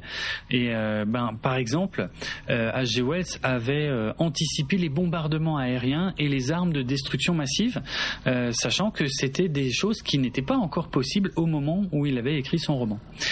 sachez qu'il existe une adaptation pour le cinéma de ce roman. Alors le scénario est un peu différent, mais le scénario du film a été réécrit par H.G. Wells lui-même. Le film s'appelle alors le film est sorti en 1930 il s'appelle en VO Things to Come et son titre en français c'est Les mondes futurs. Voilà. Et c'est un film qui est tellement vieux qu'on peut le voir euh, gratuitement. Euh, je crois qu'il est en intégralité sur euh, YouTube. donc les mondes futurs. Alors c'est assez vieux, hein, on va pas se mentir. Mais moi, je l'ai vu, hein, je l'ai regardé en entier il y a un petit moment de ça. Il est très intéressant. Il est très intéressant parce que c'est, je pense que c'est l'un des plus anciens films post-apocalyptiques qui ait jamais été fait. C'est très impressionnant parce que dans le film, il y a une guerre, une, une, une grande guerre mondiale qui ravage le monde entier en 1940. Je rappelle qu'à l'époque, c'était c'était de l'anticipation. Hein. Ils savaient pas qu'il y aurait vraiment une guerre mondiale. Et euh, mais sauf que dans le film, après, il y a une très longue période euh, de plusieurs décennies où les gens vivent dans les ruines euh, et mais, mais reviennent presque à l'état sauvage. En fait, c'est un truc de dingue. Et, et c'est complètement du post-apo. Mais voilà, imaginez un film post-apo qui est, je sais pas moi, qui est plus vieux que que des Laurel et Hardy ou des ou des choses comme ça. C'est assez impressionnant parce qu'en plus c'est il y a des trucs filmés dans des décors réels.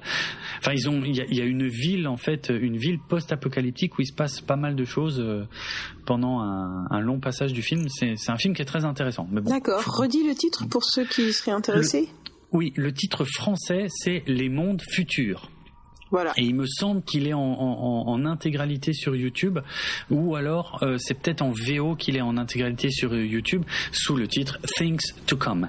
Et euh, il a été aussi sorti en DVD en version colorisée, ce qui le rend un peu plus euh, un peu plus sympa à regarder, notamment à la fin parce que je rappelle que c'est un film qui raconte donc l'histoire du monde sur des décennies et des décennies. Et donc je vous ai déjà dit, il y a une guerre, il y a une période post-apo, mais après on va très loin dans le futur. Donc il y a des périodes euh, voilà très très futuristes, euh, assez impressionnantes aussi à la fin du film. Bref. Euh, qu'est-ce que qu'est-ce que je peux dire encore? Nous, on a fini d'analyser la saison 1 de Battlestar Galactica là dans ce podcast. Mais pour celles et ceux qui ont déjà terminé de voir toute la série, je vous invite euh, à, voir ou à revoir le téléfilm Battlestar Galactica The Plan, parce que ce téléfilm qui a été fait euh, après la fin de la série euh, vous donne une, une, vision un peu différente de certains événements de la saison 1. voilà, mais qu'on n'a pas abordé dans le podcast puisque euh, ça spoilerait euh, des choses euh, qu'on n'est pas encore censé savoir. En tout cas, voilà, je le redis, si vous voulez voir The Plan, il faut il faut avoir vraiment terminé la série parce que même si The Plan donne un point de vue différent sur ce qui se passe dans les saisons 1 et 2, en fait, c'est en gros c'est les saisons 1 et 2 mais racontées du point de vue des Silons. OK? Mais même si ça ne raconte pas les saisons 3 et 4, ça spoil des choses très importantes des saisons 3 et 4. C'est pour ça qu'il ne faut surtout pas regarder The Plan avant d'avoir euh, terminé toutes les saisons de la série. Euh, il y a une chose qui a été relevée par certains fans très doués en mathématiques, euh, une petite incohérence sur le nombre de raptors dans la flotte. Parce que dans l'épisode 2 de la saison 1, on avait Gaeta qui disait qu'il n'y avait que 5 raptors à bord du Galactica. Or, dans les deux épisodes finaux, on a 3 raptors qui, vont sur Kobol, donc on l'a vu, hein, il y en a un seul qui revient un peu endommagé. Euh, et euh, ouais, attends, non, je raconte, oui, c'est ça. Il y a trois raptors qui sont partis sur Kobol, mais un seul qui est revenu, ok, et trois autres raptors qui, euh, mais qui est revenu endommagé, et trois autres raptors qui emmènent les militaires sur le Colonial One pour mhm. arrêter la présidente. Du coup, ça fait six raptors en tout, alors qu'au début de la série, ils avaient dit qu'ils en avaient que cinq. Ah, Sauf que, ok. Voilà, c'est vraiment un détail. Sauf que peut-être aussi qu'ils en ont réparé un entre temps ça marcherait aussi en vrai. Donc euh, voilà, pas pas un détail très intéressant. Euh, quoi d'autre? Le fait que les personnages arrivent sur Kobol et trouvent un temple, euh, ou en tout cas des ruines d'un temple, c'est peut-être aussi un clin d'œil à la série originale de 1978. Alors peut-être tu t'en rappelles, Karine, mais les épisodes 4 et 5 de la série de 78 s'appelaient Les tombes de Kobol en version française et Lost Planet of the Gods en version originale. Oui, je me souviens très bien, effectivement. Ouais. Mm-hmm on avait les personnages qui rentraient dans un temple, qui trouvaient un indice sur la localisation de la Terre, et c'était des scènes qui rappelaient un peu Indiana Jones. Euh, sauf que, sauf que, sauf que, à cette époque-là, Indiana Jones n'existait pas encore. En fait, c'était des scènes qui avaient été faites trois ans avant le premier Indiana Jones. Voilà. Et en plus, a priori, c'est vraiment pas une coïncidence qu'il y ait aussi des ruines de temples dans euh, la série euh, réimaginée, puisque dans l'une des premières versions du script, Ronald D. Moore avait écrit que le temple sur Kobol avait une forme de pyramide, et c'était effectivement ce qu'on voyait dans la série originale, euh, où les temples avaient des formes de pyramide, puisqu'en plus ils avaient tourné certains plans de la série en Égypte. Euh, ah, encore un commentaire de Ronald Dimour à propos de son idée de faire jouer Dirk Benedict, donc le Starbuck de 78, euh, dans la dernière scène, dans le rôle de Dieu. Il dit qu'il se demande ce qui lui était passé par la tête à ce moment-là. Il disait qu'il essayait juste de jouer avec l'expression tout ça est déjà arrivé et tout ça arrivera encore, qui commençait à être mentionné dans la saison 1 euh, de Battlestar Galactica, comme si les mêmes histoires étaient racontées encore et encore et que les deux séries étaient deux euh, différentes versions de la même histoire, un peu comme, un multivers, en fait, le multivers de Battlestar Galactica. Voilà. Sauf que personne d'autre n'était fan de cette idée, euh, qui aurait fait un lien euh, un peu trop direct entre, la série originale et la série réimaginée. Bon, personnellement, moi, même si, euh, même si euh, Ronald Dimour est revenu dessus, moi, honnêtement, je continue de penser que que c'est un peu ça quand même, en fait, que euh, effectivement que que ce sont des univers parallèles et que euh, voilà, c'est une théorie perso, hein, mais qui est dans un univers, la série s'est déroulée comme dans la version de 78 et que dans un autre univers, ça s'est passé comme dans la série des années 2000. Moi, j'aime bien penser ça. Bref. Euh, alors, contrairement à ce qu'on pourrait croire, David Icke et Ronald Dimour, donc les deux euh, principaux producteurs de la série réimaginée, eh ben, ils ont écrit ces deux derniers épisodes sans savoir si la saison 2 serait validée. Ils étaient absolument pas sûrs de pouvoir continuer leur série. Et d'ailleurs, à l'époque, les décideurs étaient très hésitants parce que la série coûtait quand même assez cher et que les audiences, elles étaient oh, certes correctes, mais pas assez pour qu'une saison 2 soit automatiquement validée. Ils se doutaient qu'il il faudrait un peu négocier et que c'était pas sûr qu'ils gagneraient les négociations. Mais voilà, ils ont quand même délibérément choisi d'ignorer le fait que la saison 2 n'était pas encore validée en se disant que si jamais la série était annulée après cette fin de saison 1, bah, ce seraient les décideurs qui auraient l'air cons euh, et pas eux. Voilà. Euh, donc euh, ils avaient déjà un peu fait ce coup-là pour la mini-série, ou qui se finissait aussi un peu sur un cliffhanger. Et d'ailleurs, ils ont aussi un peu refait ça sur les saisons suivantes à chaque fois, euh, de finir sur des choses assez marquantes, sans même avoir la certitude que la saison suivante serait confirmée. Mm-hmm. Euh, et dans le même ordre d'idée, euh, eh ben, euh, Ronald Dimour avoue qu'au moment où ils ont fait ces deux derniers épisodes, ils n'avaient aucune idée de à quoi servirait la flèche d'Apollon?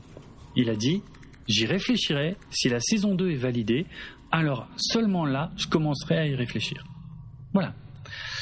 Voilà, c'est à peu près tout. Euh, ouais, j'avais encore un truc, mais je sais pas si je vais en parler. On s'en fout. C'était juste parce que en août 2021, je m'étais accroché avec un célèbre YouTuber sur Twitter qui avait euh, regardé la saison 1 de Battlestar Galactica, qui avait dit en gros que c'était de la merde, que c'était de la science-fiction pour beauf, avec des personnages idiots, des retournements forcés et absurdes, du cul gratuit du pam piou piou pour distraire, pour distraire pardon, des bonasses qui se font baiser pour faire bander, des personnages qui prennent des décisions mais absolument opposées à leur personnalité. Pourquoi tu lui accordes du temps dans ton podcast, Jérôme Oui, bref. Bah, ce, mec, toi, là-bas. ce mec est un idiot. Euh, tu t'aurais voilà, pas dû, euh, en fait. Hein. Hein lui accorde même pas le temps de. Oui, t'as raison. Ah, arrêtons-nous là. Hein euh, j'ai essayé de discuter avec lui, il m'a envoyé chier. Euh, bref, euh, posez-vous des questions sur euh, sur euh, sur la valeur des critiques qu'émet ce type euh, qui regarde clairement des choses qu'il ne comprend pas et dont le pseudonyme commence par du et finit par Randall. Voilà, allez. De toute façon, il n'a pas voulu discuter avec moi quand je lui ai dit que ce qu'il disait était faux. Je lui ai pas reproché son avis sur la série. J'ai juste dit, par contre, tu dis des choses qui sont fausses et qui ne sont qui n'existe pas en fait dans la série. Et il m'a envoyé chier et il m'a bloqué. Voilà. Bref, allez, t'as raison. Passons pas plus de temps là-dessus.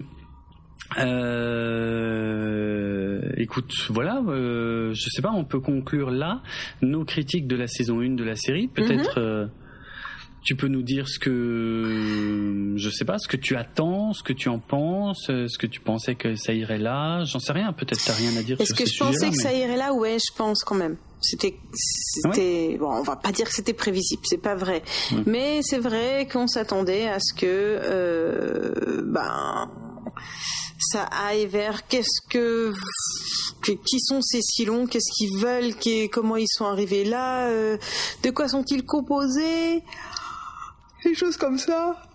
Hum, il est tard. Je suis fatiguée. oui. On va conclure. Et c'est difficile.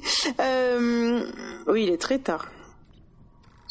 Euh, Qu'est-ce que qu'est-ce que j'ai pensé de la saison 1 euh, Hmm. Je l'ai trouvée très très longue parce que forcément, ça fait un moment qu'on est dessus et je pense que si euh, j'avais regardé cette série sans euh, devoir faire des épisodes avec toi, euh, je hmm. l'aurais réglé en une semaine quoi. La saison 1, ça, aurait été vite réglé. Hmm. Voilà. Donc moi je moi je trouve le temps, je, je la trouve pas longue, je trouve le temps long pour avoir mes réponses. Bon voilà, c'est passé une année quand même. Euh, facile, ouais. Hein? Ouais. J'ai pas les dates en tête, mais au moins, ouais. J'aurais jamais regardé une série aussi lentement. euh, il commence à avoir des personnages que j'aime plus que d'autres, euh, d'autres que j'ai envie de voir évoluer, d'autres que je trouve insignifiants. Et puis. Il est vraiment tard. Je sais pas, peut-être mon, j'ai eu un coup de foot pour Billy. Je, je vais peut-être garder ça. Ouais. non, c'est plus pour le, c'est plus, c'est plus pour rigoler que je dis ça, mais. Mhm. Euh, voilà, je suis étonnée du nombre de scènes coupées que tu as su retrouver et d'anecdotes que tu sais nous raconter. Mhm. Et puis, euh, et puis j'ai hâte de voir ce, cet épisode 1 de la saison 2 que tu ne m'as pas euh, mis à disposition. oui, je vais, je vais faire ça rapidement. que j'aurais regardé. Franchement, j'aurais regardé tout de suite parce que j'avoue que moi, les cliffhangers, j'ai pas envie de les, j'ai pas envie d'attendre en fait. Oui, je sais, je sais. Non, mais en plus, euh, les, deux épisodes s'enchaînent directement. Hein. Il n'y a mhm. aucune ellipse temporelle entre les deux. Euh, l'épisode, enfin la saison 2 commence exactement là où se termine la, saison 1. Ah oui, d'accord. Il n'y a euh, pas tout un. Et on recommence tout et on réexplique tout, ou alors on part sur autre chose et peut-être dans quelques épisodes on va reboucler. Ce qui est, ouais, c'est une technique assez classique, mm. mais non, non, non, ça enchaîne, euh, ça enchaîne direct. D'accord, ok. Mm. Et eh bien, j'ai hâte. Bah, voilà. Il y a, y a tellement de choses, il y a tellement de choses à, gérer. Il y a le, le, le, sort de la présidente, le sort évidemment d'Adama, euh, le sort de Starbucks. Je pense qu'Adama n'est pas mort au fait. Ah, ok. Mm, D'accord.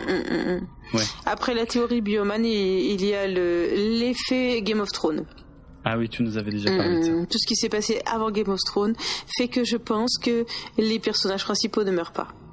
Une fois que j'ai vu Game of Thrones, j'ai fait ah ah merde, les personnages principaux peuvent mourir. Ok, mais avant, donc je, si, si c'est avant la diffusion de Game of Thrones, ce qui est le cas, je pense qu'Adama ne meurt pas. Et C'est vraiment ce que je pense. Hein. Non, mais je te crois. À, à l'époque, c'est vrai qu'on pensait ça. Je ne peux pas dire le contraire. Hmm. On, aime bien l'idée euh, et l'écriture, mais on n'est pas dupe. voilà quoi. Oui. Je vibre pas, moi je, je vibre pas, je me dis euh, évidemment que non. Mhm.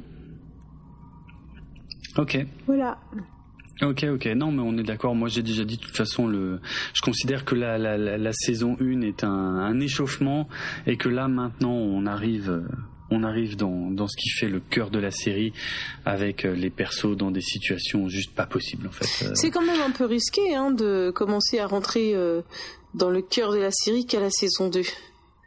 Ouais, mais c'est pas volontaire. C'est-à-dire qu'il fallait qu'ils se cherchent aussi. Ils ont testé des choses, mhm. euh, ils ont regardé ce qui marchait, ce qui marchait pas.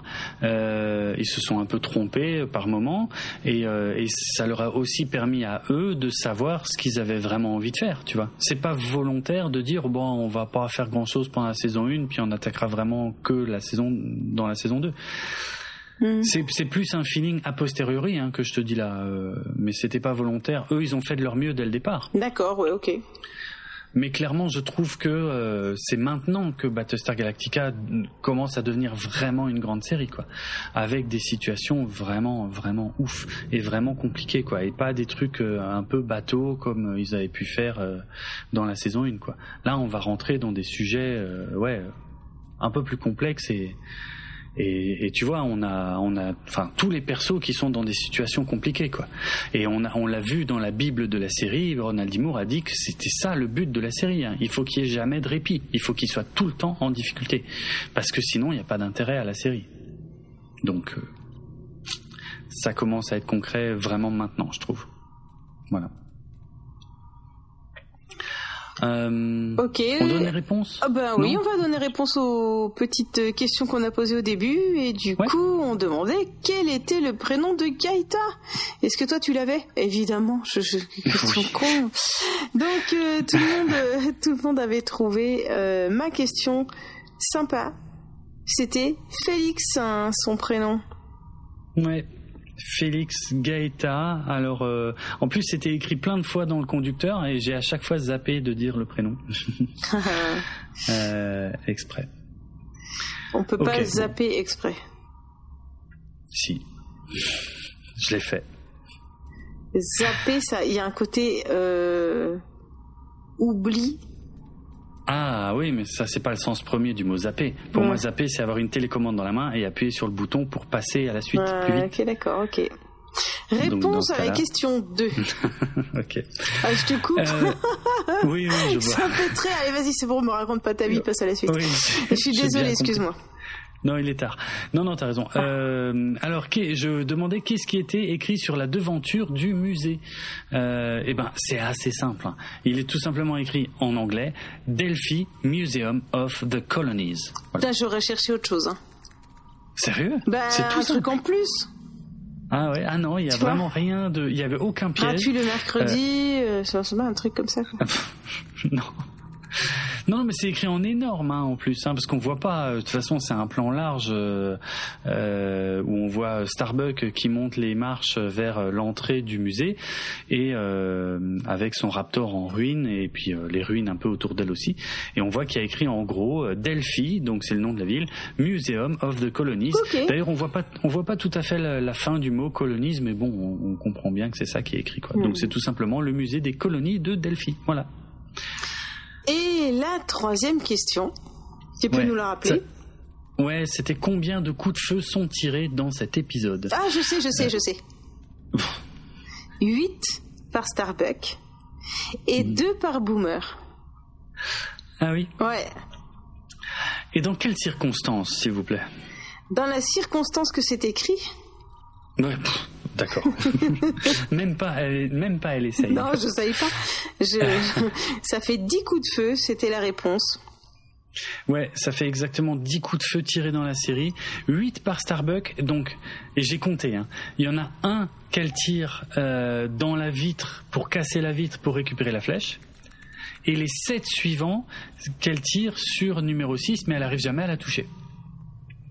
Donc ça fait 8 pour Starbuck et à la fin donc il y a les deux coups de feu de Boomer qu'elle tire dans Adama. Mm, bon mm. ça voilà, on en a euh, on en a pas mal parlé de cette scène extrêmement choquante. Voilà. Eh ben bravo si vous aviez compté les 10 parce que c'est un peu chiant, surtout avec Starbuck parce qu'il y a un moment où elle tire très vite sur euh, numéro 6 et euh, c'était pas évident à compter, j'ai dû m'y reprendre à 3 ou 4 fois. Quel boulot pour une question? Oui. Ah, tu verras le reste. c'est rien par rapport au tout. C'est un grand malade. Oui. Eh bien, et, si on se quittait là-dessus Eh oui, avec, temps de nous dire au revoir. Euh, avec quoi? Eh bien, raconte-nous par exemple euh, où on peut nous retrouver au hasard. Eh bien oui, eh bien avec euh, avec la promo de fin, on va se quitter. Ouais. et hâte de d'attaquer la saison 2 Mm. Euh, on va vous dire au revoir. Le podcast mm. Galactifrac, eh bien, il fait partie du label Pot de choses. On vous le redit à chaque fois. Et vous le retrouvez sur PodCloud. Tu aurais pu dire on vous le dit à chaque fois Merde Non, c'était pas du tout euh, le feeling que ah, j'avais envie de transmettre. D'accord. De partager. Mm. Je suis plein d'amour là pour la fin de cette promo. Pour ah. la promo de cette fin. Cette fin de promo. Ben là quoi, je suis claqué j'ai plus, j'ai plus l'énergie à être méchante. Il n'y a plus de jus. Hmm. Ouais, c'est ça. Elle va au lit normalement à cette heure-ci, mamie. Ouais, bonne nuit, mamie. Donc Apple, Spotify, Deezer, Amazon et tout ça, iOS, machin, YouTube, tout, Android, vous aurez, vous aurez tout partout où vous cherchez. Oui, sauf Spotify, parce qu'ils nous aiment pas. Et donc sinon, euh, Jérôme, il a mis les notes de l'émission sur galactifraclepodcast.fr. Oui, alors galactifrac.lepodcast.fr, oui. Oui, hein. déjà la dernière fois j'ai fait cette erreur. Hein. Oui, oui, tu zappes souvent un point ici, je sais pas pourquoi. je, ne sais pas. Et euh, nous sommes sur Twitter, nous sommes sur Facebook, sur Instagram, eh sur Sky. Blue Sky. Blue Sky. Oui, alors c'est nos comptes privés qui, enfin nos comptes perso qui sont sur Blue Sky, mais peut-être que d'ici la sortie de cet épisode, j'aurai aussi créé le compte euh, Galactifrac sur Blue Sky. C'est pas impossible. Mais ils sauront nous trouver, hein. Nos auditeurs sont loin d'être bêtes. Oui, c'est vrai. Euh, et si vous voulez discuter encore avec euh, Jérôme ou avec d'autres personnes qui, comme vous, regardez cette magnifique série, ben vous pouvez sur le serveur Discord de cette émission. Eh ouais. Eh ouais. Il y a des gens qui font des trucs et qui discutent et qui jouent ensemble ou je sais pas quoi. Enfin, ils font des trucs. Mm-hmm. Voilà. Euh, Jérôme, c'est mieux. Je pensais qu'il allait relever, mais non. C'est des de toi avec le bébé, Karine. ok, c'est bon. Donc euh, Jérôme est sur Discord et, d'autres personnes qui nous écoutent, qu'on salue, sont là-bas aussi. Donc voilà, si vous nous si vous nous cherchez, eh bien c'est Kikrine at euh, Kikrine K I K R I N E et Draven que vous mhm. retrouvez à Draven Hard Rock qui nous ça s'écrit qui nous appelle, je t'écoute. Oui, euh, ça s'écrit D R A V E N R D O K. Et c'est sur Twitter ou Blue Sky. Voilà. Pour nous retrouver. Si vous avez apprécié, vous nous mettez des étoiles. Vous nous récompensez, vous partagez, vous nous récompensez, n'importe quoi. Vous nous partagez. ah ouais, vous nous, récompensez par un partage. Ouais. Et il est temps que cette conclusion se conclue, Jérôme. Oui. À bientôt sur les réseaux sociaux et à très vite dans un nouvel épisode de Analytica. Oui, alors à très vite, mais pas si vite que ça, parce qu'entre la saison 1 et la saison 2, vous allez avoir droit à plusieurs épisodes historica où je, vous je vais continuer de vous raconter un peu les coulisses de ce qui s'est raconté, euh, de ce qui s'est passé au niveau de la production de la série. Euh, donc euh, vous ne réentendrez pas Karine tout de suite, mais ne vous inquiétez pas, elle reviendra pour commenter la saison 2 avec moi très bientôt, d'ici quelques épisodes quand même. Voilà. Peut-être avec des dossiers si les épisodes ne sont pas trop denses. Oui, alors au début ils vont l'être parce que c'est la suite directe, mais à un moment ça va se calmer un petit peu et effectivement tu pourras nous refaire du dossier. Bon, eh bien alors pas tout de suite. Allez, on dit au revoir. Au revoir, bonne nuit. Au revoir.